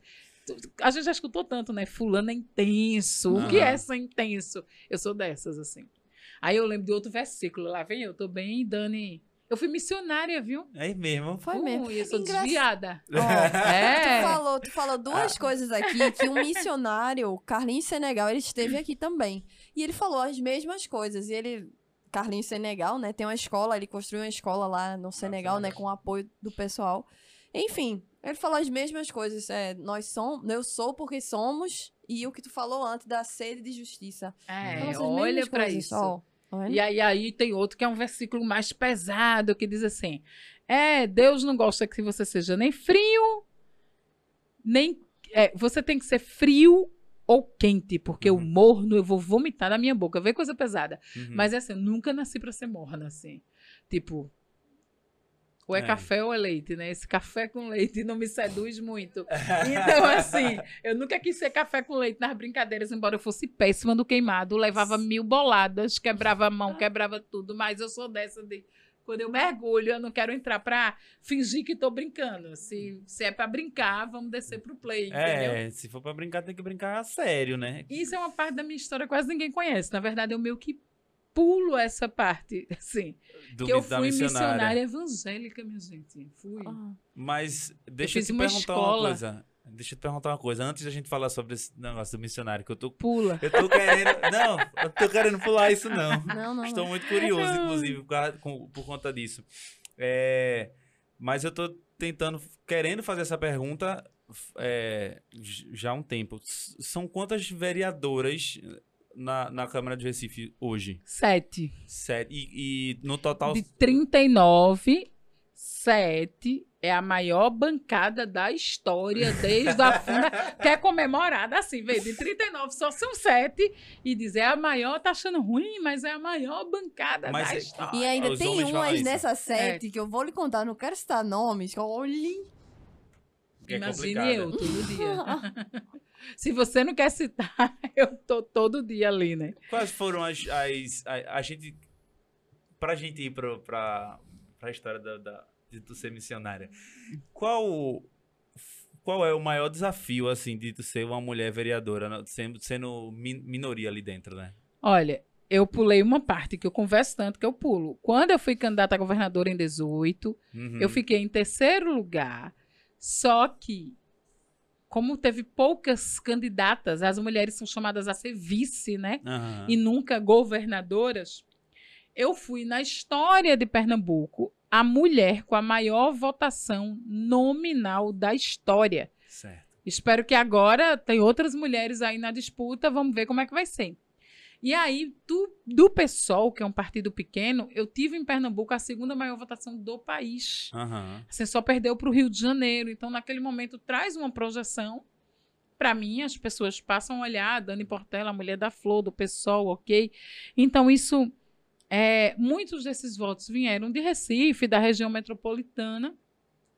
Isso também projeta para que eu fosse candidata a vereadora no Recife. É, como candidata vereadora, eu sou daquela, né? Eu, eu traço o pior cenário, o melhor cenário. Você vai planejar a campanha. Aí eu disse: ah, eu fiz campanha. é, eu tinha tido em Recife, para governadora, é uma eleição completamente diferente, 70, cerca de 77 mil votos. Certo, muito voto. Aí eu disse, se eu tiver 10% disso, Aham. 7.700, 7.500, eu sou eleita vereadora. Tá massa, né? Então, É, vamos lutar para ter 7 mil. Eu disse, mas vamos botar um sonho? viver numa cidade que a mulher mais votada não seja essa, que a gente não quer citar o nome. Assim, porque é isso, na eleição anterior, a missionária tinha sido a mulher mais votada. Eu disse: eu quero Sim. morar numa cidade que o fundamentalismo religioso não tem essa expressão. Que seja uma missionária, mas que seja outra missionária, né? Uma ex-missionária progressista, de religiosidades e credos diversos, plural, enfim. Então, isso era uma meta. Tipo, aqui é a realidade. Vamos Uhum. traçar um sonho. E para mim foi uma surpresa no dia da eleição. É, eu sou daquela, né? Sabe aquela pessoa que só acredita? Eu sou meu São Tomé, assim. Aham. Tem que ver para Pra crer. Aham. Então, a apuração acontecendo e. Tu tá na frente. Eu, calma, gente, não terminou. Vamos esperar. assim calma, calma. Quando terminou, minha filha me abraçou e disse: Mãe, foi primeiro lugar. Espera aí, ainda pode mudar alguma coisa. A gente é Então, assim também, até- né? A gente é assim. Até o último segundo. E aí depois foi uma surpresa para mim. Eu esperava que eu tinha chance de, de ser eleita, esperava ser eleita, mas ser eleita em primeiro lugar no Recife, a mais votada do estado, uma das mais votadas do Nordeste, para mim significa muito não para Dani, sabe? Mas para essa coisa de dizer Dani é como a gente, é gente como a gente, Aham. sabe? Assim, uma o que é ser mulher sendo minoria. Quando eu entregava esse papelzinho que eu tinha dificuldade na campanha, mas porque às vezes, mesmo a campanha estando muito na internet, esse corpo a corpo ele, ele é importante, sabe? Aham. Muita gente pegava, olhava para a foto e dizia: Você é a merminha da minha tia. Poxa, tu é a cara de uma sobrinha minha, lembra a minha mãe, parece com a minha vizinha. Aí eu pegava esse parecer com e dizia: Peraí, vem cá. Tem 39 vereadores. Quem é parece com a tua irmã? Alguém parece com a tua mãe, com a tua vizinha? Por que não se parece? Aham. Quem são as pessoas que estão lá? Por que elas não se parecem com você? Então, assim, esse parecer físico para a gente entender. Claro, eu tenho um fenótipo, um fenótipo muito comum, mas é para a gente entender o porquê a gente não está chegando lá. Aham. Porque essa caneta que vai estar criando as leis que mudam as nossas vidas não está nas nossas mãos. É sobre isso. E quando eu chego como a vereadora mais votada, aí a legislação diz que você tem que fazer o discurso de abertura, né? E aí eu fui toda de branco, ela bem é isso, né? E naquele dia eu chamei aquele discurso não de posse, mas um discurso de reintegração de posse Aham. reintegração desses territórios políticos que nos foram negados às mulheres, aos negros e negras, às mulheres das mais diversas, tá? É isso, mulheres brancas, mulheres negras, mulheres com deficiência, mulheres vivendo com HIV e AIDS, mulheres empobrecidas, mulheres LBTs, então mulheres de religiosidades, de credos diversos, mas não são as mulheres. E acho que isso é um desafio de fazer as pessoas entenderem que quando eu falo da importância de votar em mulheres, não é só para mulher votar em mulher. É entendendo que o mundo é mais desigual para gente, Uhum. é mais violento conosco, o mercado de trabalho é mais desigual conosco. Então, no dia que o mundo for melhor para uma mulher preta de periferia, ele é melhor para todo mundo. Uhum. Então, é fazer essa consciência coletiva ser elevada, assim, de entender, e peraí, Uhum. então, assim, quando chega naquele momento, eu acho que eu tinha muitos sonhos e um ano e meio depois, é, o legislativo ele traz você muito para a realidade. E a Sim. realidade não. Você tem que respirar para seguir alimentando essa esperança, porque é isso. Eu chego, são sete mulheres. Das sete mulheres, uma uma parte das vereadoras elas se colocam como conservadoras, inclusive Sim. tem uma bancada, né? Bancada cristã conservadora. A gente precisa Aham. trazer esse elemento, esse plus, né? Uhum. Bancada antifeminista. Tem uma bancada antifeminista ou tu tá É, falando porque, isso no- na no- no- verdade, não, é o seguinte: tem uma bancada instituída cristã Uhum. conservadora. Certo. E aí, a- não foi instituída, mas a gente fala que tem a bancada feminista, que sou eu, a vereadora Cida Pedrosa, do PCdoB, a vereadora Liana Cirne, do PT, e a gente se diz a bancada feminista. E aí tem outras colegas vereadoras que dizem, nós não somos feministas. Uhum. Então, assim, nós somos Ah, entendi. femininas. E que o feminismo, ele divide as mulheres, porque a gente não está nessa luta. E aí você tem que, no século XXI, subir na tribuna para dizer, ei, ei, ei, para. O feminismo é a luta de todo mundo, até quero que você esteja aqui eleita. Uhum. Se não fosse a luta feminista para o sufrágio, o que é isso? O voto. As mulheres nem podiam votar. Em 1932, elas puderam votar no país. Para isso, elas tinham que ser casadas ou ter recurso, provar a condição financeira. Uhum. Então, não era para toda mulher. E aí você pensa, ah, as mulheres puderam votar. E depois elas puderam ser votadas. E aí vamos pensar, ver a desigualdade de gênero na política. É um dado que parece irrelevante, mas para mim é muito chocante. Em 2016, é, foi construído o primeiro banheiro feminino dentro do plenário do Senado Federal. 2016. Que E- absurdo. E, antes era como? Como é que fazia? Era. Tem senadora eleita desde a redemocratização do país. Certo. Elas tinham que sair do plenário, Uhum. andar o corredor todinho para usar o banheiro geral público do, de fora. Só que muitas vezes é, isso era o tempo dela perder alguma votação. Sim. Por quê? Aí você diz, ah, um banheiro, que besteira, vereadora. Assim, claro que não é uma besteira. Não é um detalhe da arquitetura. Não. É um não lugar.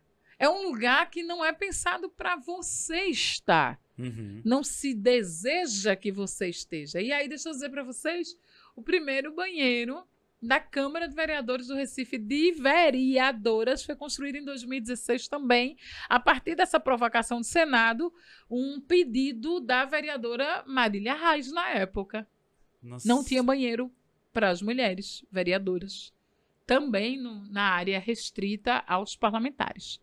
Agora, em 2020, quando eu chego, Uhum. a gente recebia uma carteirinha institucional. Até agora, a carteirinha vinha escrito vereador. Na porta da minha sala, a placa era vereador. E aí você pensa, ah, eu sou aquela chata do rolê, né? Peraí, eu não sou vereador, Dani Portela, sou uma vereadora Aham. presidenta, juíza, o que a gente quiser, a porra toda, jogadora, árbitra. Porque é tudo muito violento pra gente em todo Sim, lugar. sim. Então não é só o A, não é Aham. sobre um artigo. Ah, não é se eu quero falar todas ou todes ou todos. Aham. É o que eu tô questionando sobre esse uso linguístico mesmo. Eu já vou subverter tudo, né? Chamo logo de mandata. Aham. É uma palavra que gramaticalmente ela não tá correta. Sim. Mas é pra dizer, é uma mandata mesmo, feminista e antirracista, ocupada por uma mulher negra que quer disputar esse português. E aí eu disse, eu quero uma carteirinha com vereadora. Eu quero na portinha da minha sala vereadora, eu não sou um vereador. Aham. Aí você diz, ah, é um detalhe, né? Isso é uma besteira. Mas isso é tudo não lugar. Isso é tudo forma de invisibilizar, de silenciar. Então Uhum. você chega como uma mulher negra que é subrepresentada, com bocão do tamanho que eu tenho ali, né? Então, assim, é minoria da minoria, mas que faz barulho, né? Uma bancada pequena é quando dois parecem 20, né? Isso. E, e acho que isso é uma coisa que falta, assim. E o que eu queria compartilhar, acho que a minha experiência mais bonita como vereadora foi em dois momentos. Um, o final do ano passado, estava fazendo um evento de encerramento daquele ano. E aí, no meio do evento, era uma sessão solene, geralmente isso é cheio de formalidade, né? Eu sou a Sim. pessoa que quebra, eles enlouquecem, porque eu quebro o rito, eu quebro formalidade, eu, eu sou a pessoa que subverte as ordens, e aí que autorizo todo mundo a entrar como quiser vestido, porque só pode, não pode, a roupa tem que ser tal, não pode bermuda, não pode sandália. E se eu quero levar o povo, né? A casa do povo, quem é, É. que chega na sua casa empacotado? Entendeu? Ou vai, Aham. é que eu fico brincando, né? Você, minha filha questionava isso, que era, ela estudou numa escola confessional, uma escola católica. E aí ela, ela detestava as rezas. Ela disse: Eu não quero participar dessas orações. Que coisa estranha, né? Dizem que Deus é o nosso pai. E quem é que fala? Ó, oh, excelentíssimo pai. Ela disse: Se eu falar assim com meu pai, ele vai dizer: Para, tá doida, menina? Fala direito. tipo, É fala verdade, é direito. verdade. Então, assim, diz que a casa é do povo. Aham. Mas quem é que chega na sua casa, não pode andar de bermuda, não pode entrar de chinela, tem que entrar todo em. Você só pode entrar no plenário num calor Uhum. desse do Recife, de terno, gravata, não sei o quê. Então é isso. Eu sou essa pessoa que anda desse jeito para todo lugar. Essa roupa que eu tô aqui. Eu vou pro plenário, a sandália que eu tiver, eu vou. O cabelo é esse. Com ausência de maquiagem, subvertendo outros sentidos de estar naquele Aham, lugar Sim. e padrões, né, que ninguém precisa seguir, não é regra. Mas aí nesse momento eu tive essa audiência solene é, de maneira excelentemente interrompida por várias mulheres que trabalham no serviço terceirizado de limpeza. E aí veja, elas entraram, interromperam a reunião para me dar um abraço e disseram: a gente queria muito estar aqui, mas a gente não pode. Mas a gente não poderia deixar de vir abraçar você. Elas fariam isso com outro vereador? Como é que elas se sentiram à vontade de entrar na cerimônia, entrar todas juntas? Uhum. E aí eu entendo. É uma de nós. Sou eu hoje, mas poderia ser uma delas se a gente se organizar. Aham. Então, assim, e há um mês atrás, em alusão ao 8 de março, né, o mês de luta internacional das mulheres, a gente fez uma sessão muito bonita de entregar vários, o que a gente chama de voto de aplauso, para várias instituições que trabalham com mulheres do movimento feminista, só que mulheres muito diversas, assim. Uhum. Mulheres idosas, mulheres jovens, poetisas, mulheres do campo, mulheres da cidade, mulheres pescadoras das águas, indígenas, mulheres das florestas, mulheres negras, mulheres com deficiência, mulheres que, que vivem e trabalham com a prostituição, mulheres Uhum. vivendo com HIV e AIDS, mulheres travestis, mulheres transexuais, mulheres, mulheres, mulheres, mulheres de várias. Aquela coisa, né? Uma frase que eu gosto muito é: nós somos diversas Uhum. mas nós não estamos dispersas. Então, essa junção de mulheres, e aí, quando eu promovo essas coisas, é isso. Vai dar uma colorida no lugar, né? Vai deixar aquele lugar com mais vida, com menos gente engravatada, mas chega gente de todo jeito e venha e pode entrar, a casa é do povo. E aí um dos funcionários disse: Ah, agora eu entendo de onde vieram seus 14 mil votos, né? Mulher demais. Aí eu digo, olhe, né? Só, se for por mulher demais, a gente é 54%, eu vou ser presidenta do país um dia. então, assim, é, é, é muito bonito, assim. Ao mesmo tempo que é muito bonito, é muito limitante. Aham. Porque eu, eu questionava de fora. Ah, o que é que esses vereadores só ficam mudando nome de rua, assim, assim? Vai ficar mudando nome de rua, dando título de cidadão, entregando medalha, né? Diminuindo essa função. Sim. Mas assim, você acha que vai mudar o mundo. E aí você entende que o Poder Legislativo Municipal ele faz uma diferença importante, ele cumpre um importante papel, mas que não é por ali que aquele zero da matemática, o zero, zero, zero, que a gente não sabe nem contar, Aham. passa. Ele está no executivo. É lá que tem a canetinha na mão, que diz o orçamento, que diz a prioridade, que efetiva as políticas públicas, né? E aí eu digo, eita, me move. Assim, Aham. é isso. Então, é pensar que hoje eu estou vereadora, eu não sou, eu sou professora. Aham. Então, não posso esquecer isso nunca. Eu estou vereadora, espero um dia estar prefeita, estar governadora, quiçá presidenta, eu ou qualquer uma outra ou outras ou outras que vierem aí para seguir esse sonho. Muito massa. Ó, deixa eu te fazer uma pergunta. Tu vai s- vai ser pré-candidato a alguma coisa? Deputada estadual, alguma coisa desse É. tipo? Eu estou, né? Eu me lancei Uhum. é, depois de muito pensar, muito refletir, eu me lancei pré-candidata a deputada estadual. Que massa. É, eu tinha um, um desejo de, de ser pré-candidata federal. Certo.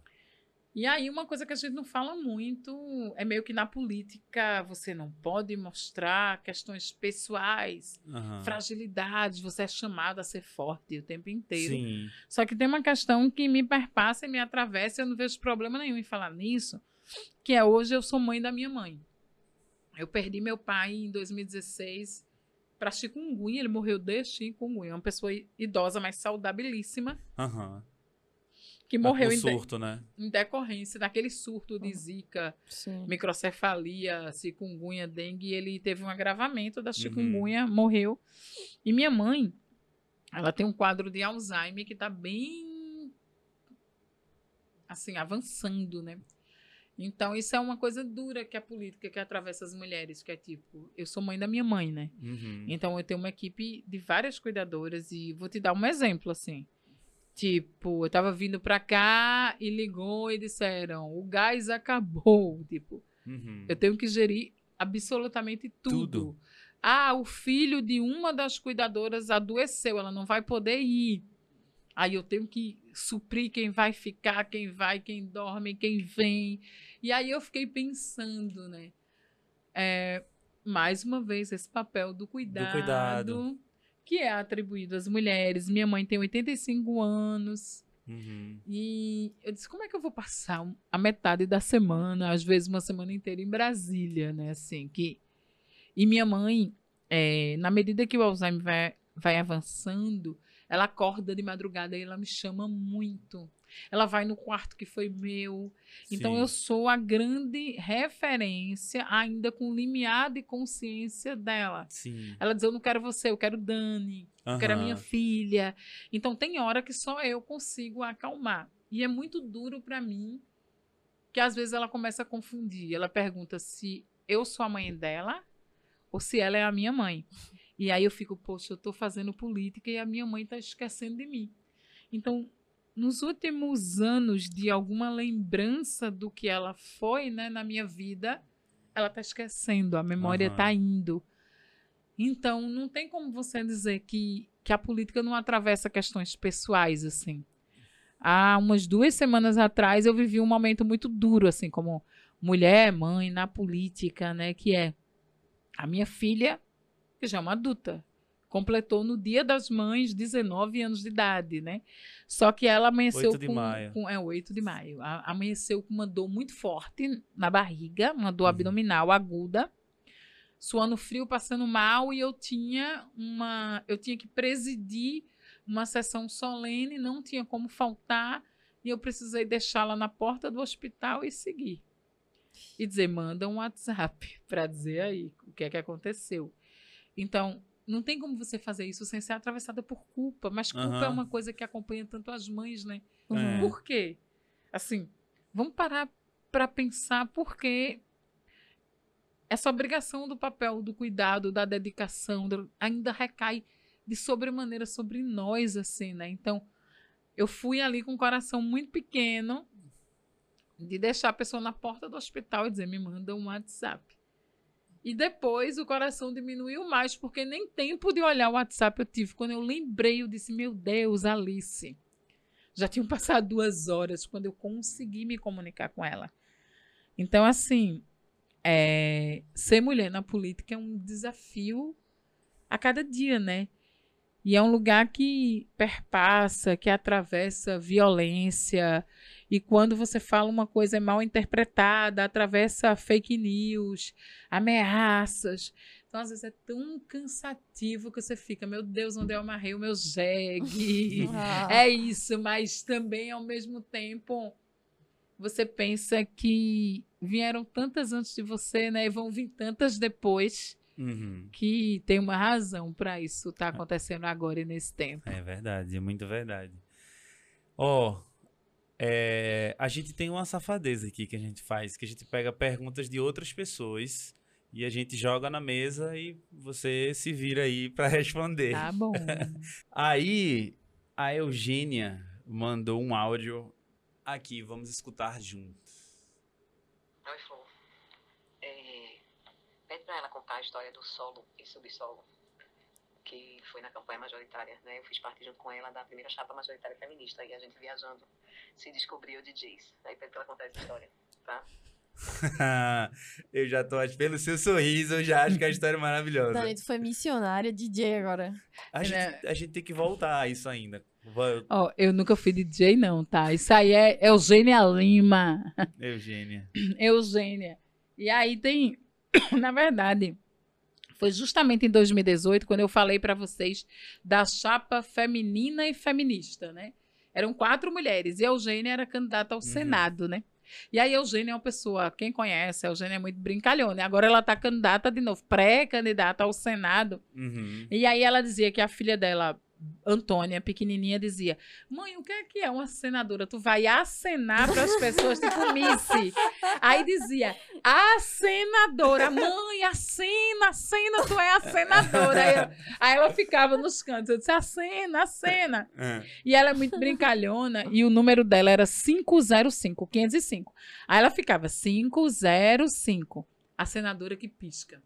Aí eu cheguei na Ilha de Deus, quando eu vi os pirraia dançando assim pra mim. Aí eu disse, meu Deus, a Eugênia passou por aqui, né?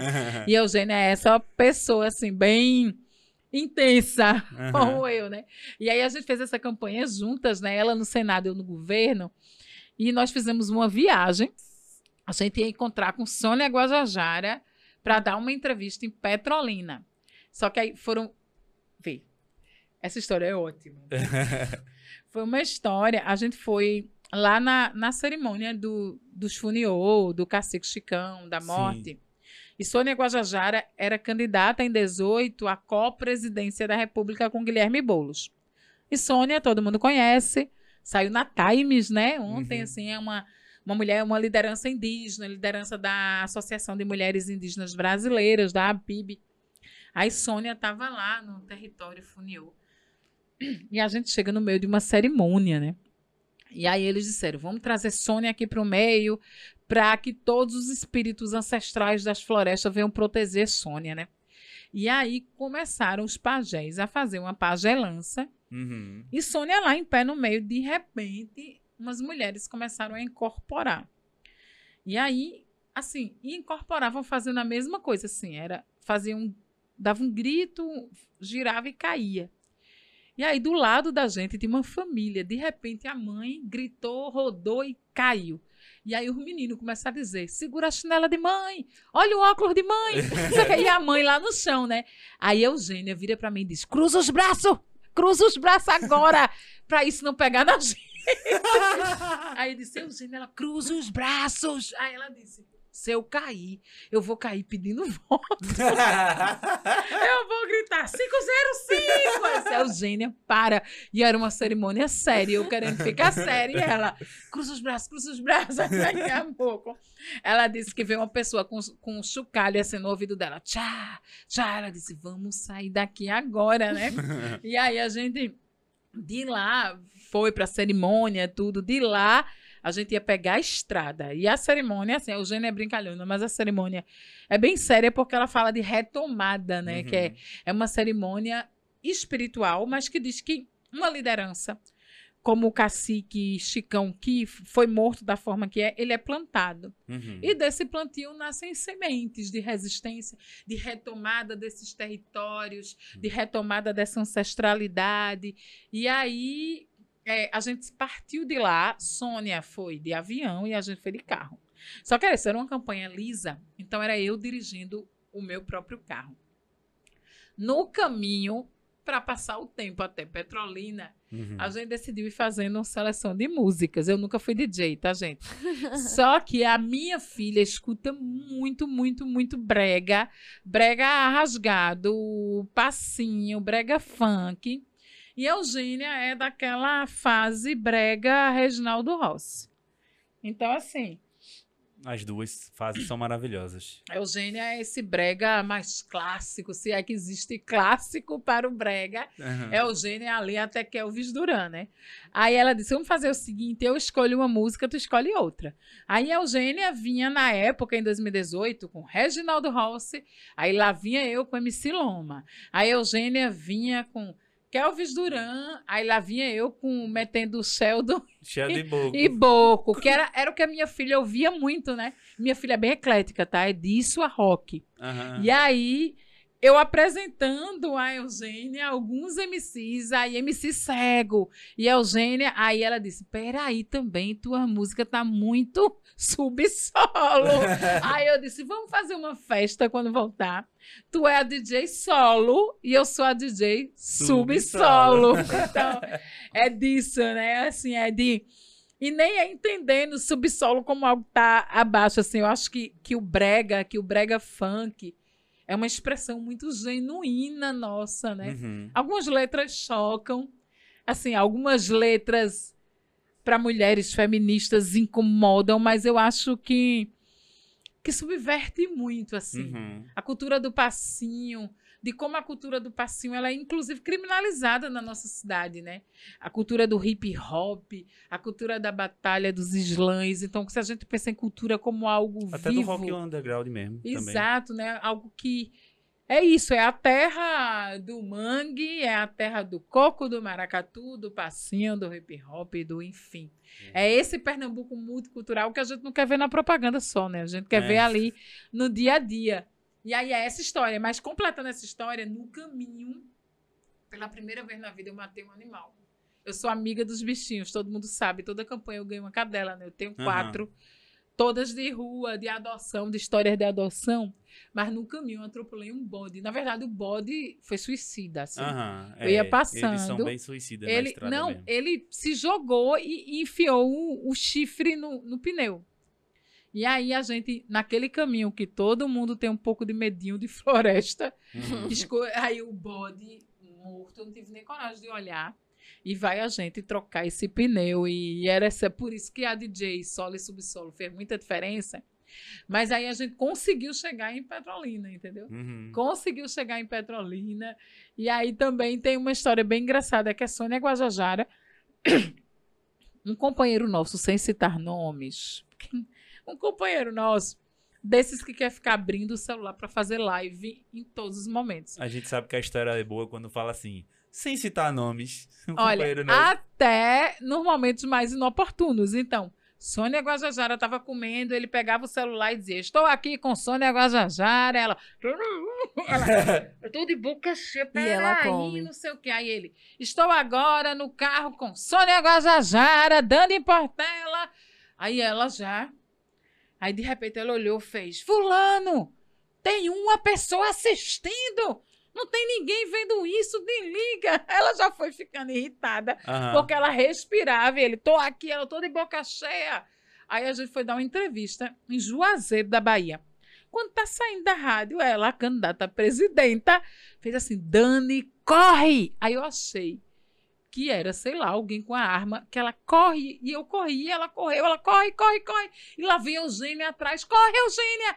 Quando a gente chegou no carro, ela disse: ufa, lá vem fulano.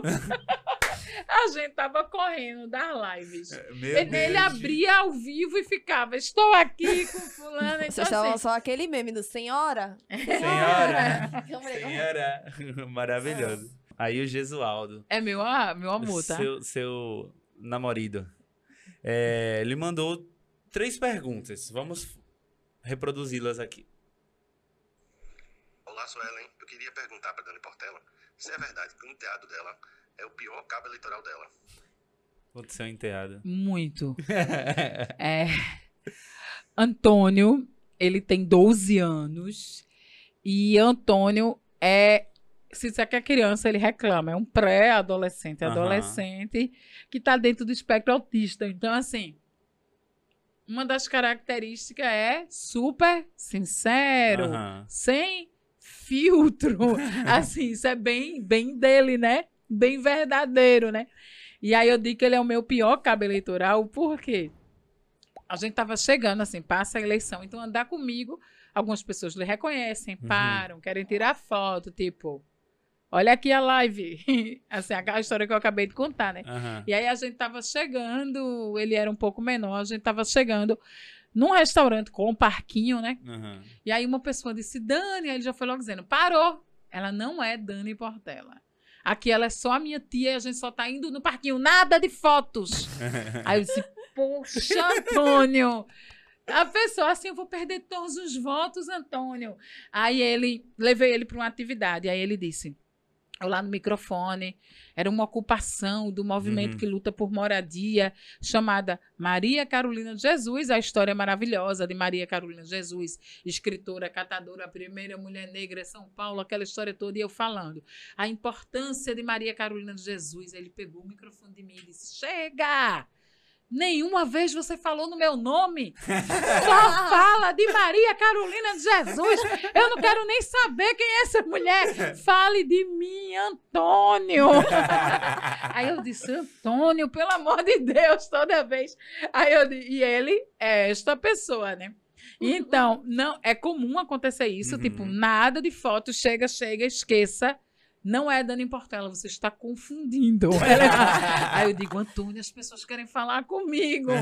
E aí, ou então, é, eu encontrar com alguém, andando com ele pro cinema, aí encontrei alguém, aí ele disse: Já vai falar de quê de novo? É cinema, viu? Nada de política e nada de trabalho. Eu acho que vai traumatizando a criança, né? Aham. E aí, num desses, ele teve que ir para mim com um ato e subir no trio elétrico, né? Aí ele tem duas dele maravilhosas. Aí ele foi subir no trio elétrico e ele disse: Eu vou subir, mas não vou falar no microfone. Trio elétrico foi feito para cantar, não para falar. Aí ele já irritado, porque ele é bem desse opositor. Aí a gente, na pandemia, não podia fazer manifestação carreata. Eu nem gosto de carreata. Porque eu acho que, veio, quem não tem carro vai como para É, manifestação? De pois é. Dividindo o Uber para manifestação. É. Uber bolsonarista na manifestação fora Bolsonaro. Aí ele é do contra. Uhum. Então, o que ele pudesse, acho que ele se irrita de ter a tia pouco pra política, né? Uhum. Aí a gente. Aí o povo lá, fora Bolsonaro. Aí ele começou dentro do carro. Dentro Bolsonaro! Bolsonaro. Dentro Bolsonaro! Dentro Bolsonaro. Esse Antônio é fora, ele não é dentro. Porque você quer tirar um presidente? Que coisa mais errada! Os presidentes foram eleitos e você quer ser contra a lei? Aí esse Antônio, não, Antônio, não, não lhe ensinei isso. não. É fora ele, dentro Bolsonaro. Aí eu disse, já sei, eu vou gritar dentro, ele vai dizer, fora Bolsonaro. É meio isso, né? O É. pessoal não conseguir gritar dentro, É. mas esse é Antônio, é meu pior cabo eleitoral em linha reta. Da América É. Latina. É isso. Vamos pro outro áudio dele aqui. Eu queria saber, Suelen, como foi essa ideia de colocar a flor no cabelo, né? E se ela lembra dessa passagem por uma cidade em que uma pessoa chegou e perguntou para ela: Eita, você é aquela mulher da flor? É. Ah, isso é causo, né? Eu falei um pouco, Ah, mas vou ser bem resumida, assim. É, muita gente pergunta, né? A Flor foi uma criação? Eu disse, não. É, até eu tenho fotos no celular, assim, de. Porque eu quero construir essa história, assim, que eu uso a flor há muito tempo, essa Sim. flor para soltar o cabelo, para soltar a juba, o black. Então, essa flor como símbolo, né? Essa. E, e aí trazer, a decisão foi trazer a flor como um elemento da identidade visual política, né? Aham. entendendo que ela tem um significado e um significante importante.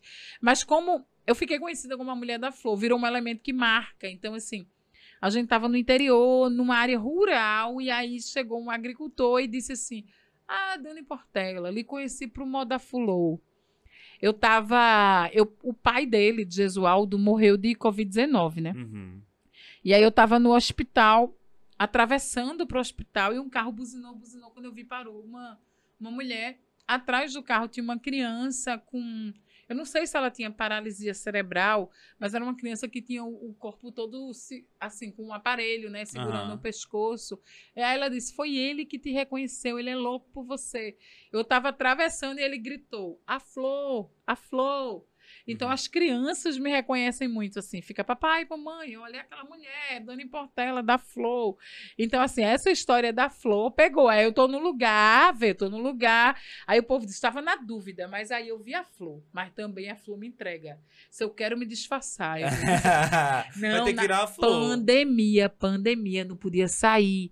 Lockdown, eu com manhã em casa, manhã com Alzheimer, confundindo a geladeira com o elevador, porque ela ficou desorientada lá em Aham. casa quando saiu do ambiente dela, Uhum. naqueles três meses. Aí eu tinha um cachorro quente subversivo na frente da minha casa, que ele abria uma horinha durante o dia. Eu disse, eu vou descer. Só para pegar Um cachorro. três cachorros quentes, um pra mim, um pra minha filha, um pra ele. Aí ele disse: é melhor não sair, não. Eu disse: peraí, eu vou rapidinho. Lá vai eu, esqueci, travou. Eu desci, isso não durou. Eu liguei pro cara do cachorro quente e disse: separe, tô indo só buscar, vou pagar por Pix pra nem ficar um minuto na rua, né? Figura pública. Aí, quando eu desço, atravesso, volto pra casa, daqui a pouco minha sobrinha. Tia, tu saiu de casa no lockdown, isso que foi? algum desses bloggers dizendo pessoas não estão respeitando o lockdown.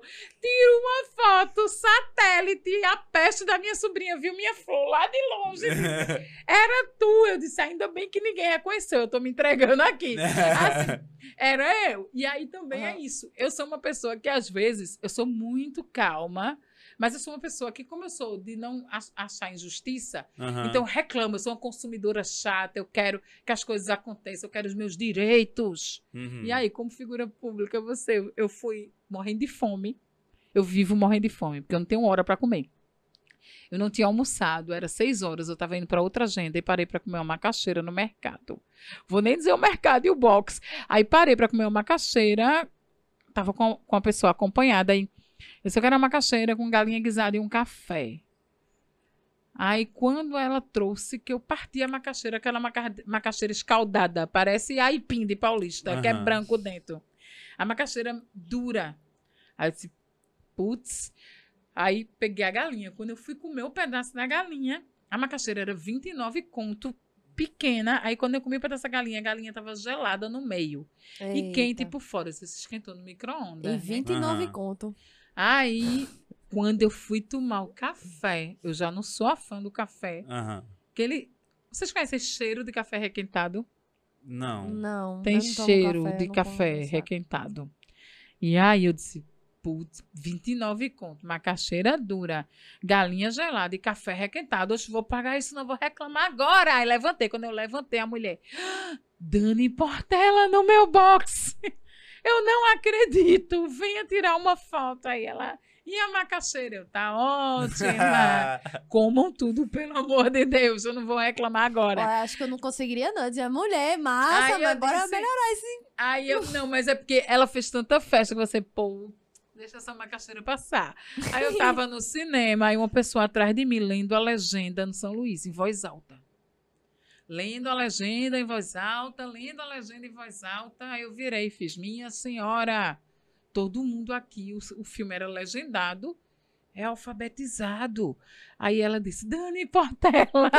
Aí a minha filha do lado dizendo, toma, deixa de ser grossa. Aí eu, desculpe, desculpe a grosseria, mas é porque está me incomodando. porque eu sou dessa, vice. Uma vez eu, atravessando a Conda Boa Vista, eu derrubei o palhacinho do trânsito. Porque eu odeio levar susto. A coisa que eu mais odeio na vida É tomar um susto. É tomar um susto. Nossa. não tem gente que se diverte assustando, pronto. Eu tenho uma reação horrível.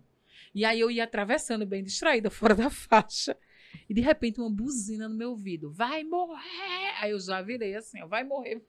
Foi horrível. Eu já virei dizendo, eu virei. A minha reação na hora foi virar e ele caiu e ele falou, calma, calma. E eu, minha gente, é um palhacinho do trânsito. Eu, Desculpe, moço.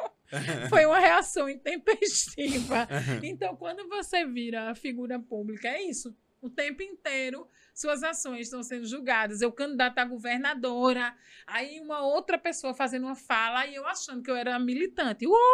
Aí alguém veio, pare de vaiar agora. Eu, uh! Oi, minha gente, você não pode vaiar as pessoas. Eu, então, é, é, é isso, né? Que você, essa coisa de do que é privado, do que é Aham. público. É, é muito louco, né? Tu falou esse negócio da comida e teve alguém, eu não lembro quem foi que contou uma história que é maravilhosa, assim. Que foi comer alguma coisa, uma- um cachorro quente, sei lá. Que era assim, dois reais, um bem barato, assim, bem completão, não sei o quê. Aí veio, aí quando a pessoa pegou o cachorro quente, foi comer, tinha um cabelo dentro. Aí, aí ela chegou e fez assim, mas meu amigo, tem um cabelo aqui dentro. Aí o, o dono do- da barraquinha do cachorro quente respondeu: Oxi, por dois reais tu queria uma peruca? que horror. Meu É. Deus. Eu tenho um amigo na época da faculdade. Essa coisa, né? Do raspa-raspa na frente da escola, do cachorro quente. Aí minha mãe ficava: não coma verdura na rua. Tomate é muito sensível. Tomate azeda. Cebola pode. Tomate não. Milho e ervilha, conserva, evite. Aze- Aí era aquela coisa: maionese, salmonela. Aham. Aí eu olhando o cachorro quente, aí eu disse: sem tomate, sem milho, sem ervilha. Aí um cara atrás de mim, sem frescura o meu, por favor. eu digo: é melhor não ouvir a mãe, né? Aí ele, bem, sem frescura. Aí lembra aquela história que não pode sentar. Eu pegava Rio Doce CDU, né, pra ir pra federal. Se tiver quente. Aí, que se tiver quente, não pode sentar, né? Aham. Pegar a hemorroida, ver que horror. Aham. Mãe dizia, não pode sentar, faz mal. Pode pegar alguma doença, não senta. Vê essas coisas de senso comum. Uhum. E aí eu ficava meio que com medo mesmo de sentar na cadeira quente, né? Aham. Aí teve um dia que eu disse, aquele ônibus lotado, lotado, lotado. Aí a mulher vagou um lugar e ela ficou aqui segurando. Aí eu disse, licença, moça, posso sentar? Aí ela disse, estou esperando esfriar. Aí eu passei por debaixo do braço dela e disse, pode deixar que eu espero sentada. Desobediente ela da mãe. É isso, não dava pra ficar no Rio Doce CDU em pé, tendo uma cadeira pra Pois sentar. é, eu né? não, eu não fazia isso não. Minha mãe falava. Fa- mãe- minha mãe fala até hoje a mesma coisa. Ela Sentar em no ônibus- calçada quente. É, Foi, eu sentava, viu? Ou senão eu botava um caderno assim. Eu disse, peraí, um caderno aqui. Eu já tinha um caderno do chão aí. Oxe, é, Sentava. pô, eu não tava nem aí. Eu sentava mesmo e tô vivo até hoje. É hemorroida. É, sem hemorroida. sem hemorroida de boinha aqui. Dani, é, eu ia encerrar, mas eu sabe que eu lembrei? Que tu foi missionária. Eu queria entender qual foi o período a gente aqui que, que tu foi missionária. Vamos, vamos, vamos para essa história? É, geralmente, pouca gente conhece isso de mim, Aham. assim. Você viu que eu narro a história e dou... E pulo um pouco essa parte, Aham. mas por quê, né? Ali por volta dos 18 anos, Uhum. é, por volta dos 18 anos, via o teatro. Então, eu era uma pessoa que fazia escola de teatro, Uhum. e é bem interessante, né? Que você vai meio de geração a geração. Minha filha faz teatro há 10 anos, estuda teatro na universidade hoje. Eu fazia teatro também na adolescência.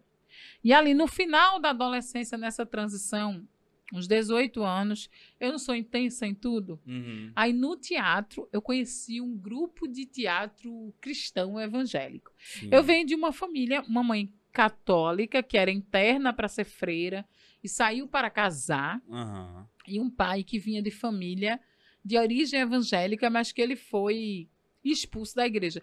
Eu não sei o nome não, porque na igreja católica a pessoa é exorciz, exorcizada é de demônio, né, É. gente? Não é isso não. Ele é excomungado, Aham. sei lá, na, na- não sei como é na igreja evangélica, é banido do Sim. rol de membros, Eu é um não- nome bem... Tem, tem uns que são Tem- desassociados. Desassociados. É, Testemunho de Jeová é desassociado. Testemunho de Jeová é bem É, assim. de- Pronto, eu, sei lá, pai foi um desses. Aham. Vai pro rol dos culpados, porque ele foi pego fumando um cigarro. Uhum, certo. Careta, tá? Crime criminoso. um crime. Tipo, E porque ele bebia vinho e cerveja e não podia, enfim. Uhum. E aí. Mas ele foi expulso, excomungado, desassociado, sei lá o nome, banido. E aí, eu, mas a família era, né? Evangélica e é, tem várias pessoas na minha família, minha avó, enfim. E eram da Assembleia de Deus, de uma igreja, de uma um setor mais radical em algum ponto Sim. dos costumes. É, muitos anos depois, meu pai até retornou, né? Evangélico. Ele e minha mãe são. Ele foi evangélico, mas já de uma uma doutrina mais branda, né? Sim. menos rigorosa com É. as regras, mais flexível. E ali com 18 anos, eu, pelo teatro, conheci um grupo de teatro cristão e achei uma galera massa, era uma galera de fora, eu era muito jovem. E naquele momento eu vivi eh, esse período de conversão religiosa, né? Só que eu sou a, a convertida su- subversiva. Então, assim, eu entro para uma religião para fazer parte de um grupo de teatro, que é uma coisa que me seduzia muito. E um- ao mesmo tempo que isso me seduzia, que isso fazia um sentido, sempre me incomodou a coisa do controle da regra de conduta, né? Assim, Aham. de como fala, de como se porta, de como se veste, do que pode, do que não pode É. do que então assim do- dos inúmeros não não não não e eu sou questionadora demais né Uhum. assim eu sou aquela que quer entender o porquê se disser lá Jesus eu sou a porta e bata eu não vou ficar procurando uma maçaneta assim Sim. então é isso eu tenho que entender e eu sempre gosto de contextualizar as coisas no tempo Uhum. e é como se você não pudesse questionar o dogma você Sim. crê ou não crê É assim, é porque Deus e quer. aí eu penso, era assim, mas é assim agora? Isso não era. Uhum. Quanto tempo era dois mil anos antes? Assim? Qual a cultura? O que é que aquelas pessoas pensavam? Como elas se relacionavam? Então, como é que eu posso pegar um negócio escrito há tanto tempo e aplicar exatamente agora, né? Então, assim, eu sempre fui muito questionadora. Mas nisso, com esse grupo de teatro, eu descobri que o curso para ser formado nesse grupo de teatro Uhum. era numa missão evangélica chamada Jocum, é Jovens com uma Missão. E aí eu tinha que passar por uma escola. Eu queria chegar no teatro, Aham. mas aí eu tinha que passar por uma escola que era ETED, Escola de Treinamento e Discipulado. Uhum. E eu era daqui, essa escola era em Belo Horizonte, em Contagem, em Minas Gerais. E era, durava nove meses. Aí, depois de você fazer esses nove meses, você podia entrar para a escola do, do, do teatro e dos outros fazeres, né? E aí eu disse, não, vou ser missionária, vou ser missionária evangélica. Eu cheguei lá, era uma espécie de quartel-general, assim. Eu tinha 18 anos, ia fazer 19, fui me embora, nove meses. E aí era um negócio que você tinha que acordar. Era assim, o frio da peste. Era acordar a tal hora, 15 minutos, café, não sei o quê. Aí era, eu, e era é, meditação, oração, aula, almoço. Era uma regra da hora de Meditação. acordar. É, Era, era até acordar até a hora de, de dormir, né? E, Aham. e, e eu não sou uma pessoa muito das regras, né? Assim, então, para mim foi um- um tempo difícil, mas também de aprendizado, de principalmente que essas missões elas reúnem pessoas de culturas diferentes, de países diferentes, de lugares diferentes. E eu querendo aprender coisa nova, Aham. mas as regras elas são muito duras, né? Então, assim, eu sempre fui uma pessoa meio não adaptada. Aí dizia, vamos orar por Dani. O pecado dela é a desobediência. Eu ficava até feliz. assim. O Olha, só o centro das é?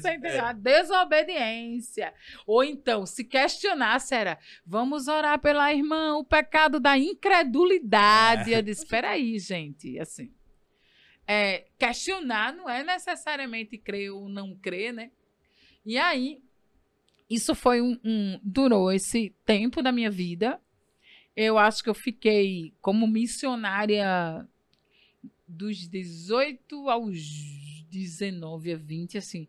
Não durou muitos, muitos, muitos anos. Durou dois anos no máximo. Mas, como eu não sou intensa, né? A Aham. pessoa é intensa, né? Aí, nesse tempo, nessa intensidade, a família toda foi para a igreja comigo, porque eu não vou só, né? A pessoa arrasta uma multidão. Aham. Aí eu levo pai, mãe, irmão, sobrinho, gato, cachorro, papagaio, se converte. Depois eu saio, todo mundo fica. Até hoje. Assim, É. eu disse, tchau, galera. Foi muito para mim, mas aí todo mundo ficou. Então, acho que de alguma maneira. E todo mundo ficou me cobrando, né? Porque aí você vira desviada, assim. Isso é uma coisa tipo a ex, né? Assim, É. desviada. Mas é. Deus tem um propósito. Eu fui criado em igreja, igreja também. E aí, quando o pessoal vem falar comigo, é, eu falo, não, tô desviado. Mas é porque, pra mim, nem, nem cabe, eu acho que nem cabe mais, eu já tô de boa, assim, com a minha espiritualidade, enfim. Acho que é isso. E é, é isso, viu? Vivi experiências intensas de dons espirituais. De, e, e, por outro lado, também, nesse tempo que eu fiquei em Minas Gerais fazendo essa escola, eu atuei num, num espaço abrigo para crianças que Uhum. viviam com HIV e AIDS. Trabalhei com população em situação de rua, no sul de Minas. E aí também me chama a atenção para uma coisa muito forte em mim, que é essa questão social. Uhum. E aí você entender que qualquer Deus de qualquer religião não quer um mundo assim tão sem noção, né? Então eu fico pensando que toda religião, eu fico assim, eu fui missionária, mas toda religião ela tem um princípio ético, Né, assim. Sim, Ela sim. quer ensinar de alguma maneira, não alguém a ser certo ou errado, ou esse maniqueísmo. O que eu não gosto é dessa religião que ela quer. Ela necessita converter. Então eu tenho a razão, o outro tá errado. De Mas punir, se- né? Então, assim, Eu essa, essa- esse Deus punitivo, né? Eu não gosto que da, da religião que pune. Tipo, eu acho que não é sobre isso. Não tem pai. Eu acho assim, a maioria dos pais e das mães, das mães assim, eles não punem. Eles repreendem até certo ponto, né? Mas punir, sei lá, você vai pro inferno ou então sua vida tá ruim porque isso aqui, isso aqui, isso aqui. Não, minha vida tá ruim por outros motivos. Tem, tem um monte de, de outros motivos aí. Eu não, eu não, eu me afastei mais por isso, né? Por essa coisa da punição, de ah, meu amigo é homossexual, mas eu não posso andar com ele porque ele vai pro inferno e eu sou um cara religioso. Não, não rola. Isso pra mim. E Eu- eu aí, sempre vamos assim, pensar assim. Aí eu sou essa que questiona, né? De Aham. pensar assim. É isso, a pessoa é amiga dos gays, das gays, das bi, das trans, da sapatão. E, e aí pensar, que lugar é esse do não lugar dentro das religiões? aham, Se a gente diz que o maior dom é o amor, o amor é o maior dom de todos, né? E se Aham. Deus é esse maior dom, é esse amor, é esse acolhimento, é esse espaço de reconciliação, né? Então, quantas pessoas enxergam o ódio, a rejeição, a culpa? Isso não é Deus para mim, sabe?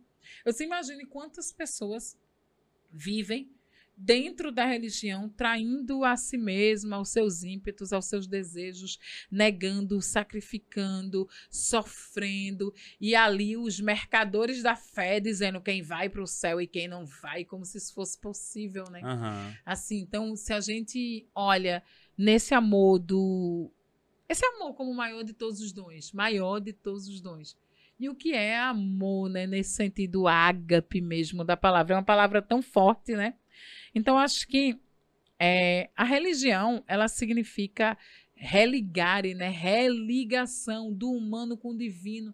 Seja qual o divino ele acreditar para ser uma pessoa melhor aham. transformar aquele mundo em um lugar melhor. E aí eu imagino hoje Deus como uma mulher preta. E Massa. aí eu acho que o mundo vai ser muito melhor quando ele também for governado por uma mãe preta. Massa demais. Dani, muito obrigado, viu, pela sua presença mais uma vez. Conversa muito boa. Eu gosto assim. Eu gosto das conversas assim, quando eu não trabalho muito. Olha. que eu faço as perguntas e a pessoa responde bem. Que eu, tão bem que eu não preciso fazer outras. Muito maravilhoso isso. É, assim, você conseguiu tirar todas as minhas dúvidas sem eu precisar perguntar muito. Que ótimo, é porque eu falo demais, né? Não, Eu né? dei, ó, eu fui na entrevista com aquele radialista Bocão, que é bem conhecido, né? Disse, Ah, Ah, ele é duro. Aí eu disse, já sei. Aí ele abria a boca, eu babá, babá, babá, babá, babá, e no final ele disse, encontrei uma mulher com um bocão maior do que o meu. Aí eu disse, é, foi bem a minha estratégia para não deixar ele falar aham, demais. sim. Mas não foi minha estratégia contigo, não, tudo viu? bem. Foi porque eu me senti acolhida. Eu gosto. É isso, me senti à vontade. Que E de massa. trazer também. Acho que as pessoas precisam humanizar. É como se fosse assim, ai, não gosto da política Uhum. da política e não gosto da pessoa que está na política também, né? E aí eu acho que a gente precisa trazer esse lugar da humanidade, do Uhum. afeto, de, tu- de, se atravessar por questões individuais, pessoais, afetivas. Uhum. Ah, to, imagine todos os lutadores e lutadoras de causas da humanidade. Eram pessoas. Aham. Pessoas como você, assim, que se chateiam, que têm raiva, que têm sonhos, que têm desejos. E aí eu acho que esse pode é justamente esse podcast. E, ju- e quando traz essa coisa de. Aí eu lembro de Emicida, né? Assim, Aham. Essa coisa de. No final, tudo que nós tem é nós. É nós. É. É nós. Então, tudo que nós tem é nós e mesmo. que massa. E esse ambiente é justamente pra isso mesmo. Não faz sentido eu estar falando tanto assim. Quem tem que falar é a pessoa que, tá, que é convidada mesmo. Eu tô aqui pra aprender. Quando eu disse. Eu, eu falei isso pra, pra alguma pessoa que eu convidei, já não lembro mais. Que eu falei exatamente. Esse lugar aqui é justamente pra conversar. Eu conversar com uma pessoa que sabe e eu aprender. Eu tô aqui mais como um aprendizado de, de conhecer uma, uma pessoa. Por isso que eu falei a você, eu não leio sobre a pessoa, eu quero conhecer a pessoa Aham. durante essa conversa e, e quero também humanizar essa questão da, da pessoa na política, como Aham. você trouxe aqui. Como é que eu vou estar em Brasília eh, se, minha, se eu sou mãe da minha mãe, saca? E isso é humanizar a, a política, assim. Tipo, você, você veio pra cá pra humanizar isso que a gente tá vivendo, que tá tão polarizado, né? É. Essa política que tá tão polarizada. Eu, eu gosto dessa temática de dizer assim, do cara bolsonarista tá achando massa um papo com uma pessoa que é do PSOL, que ele não sabia.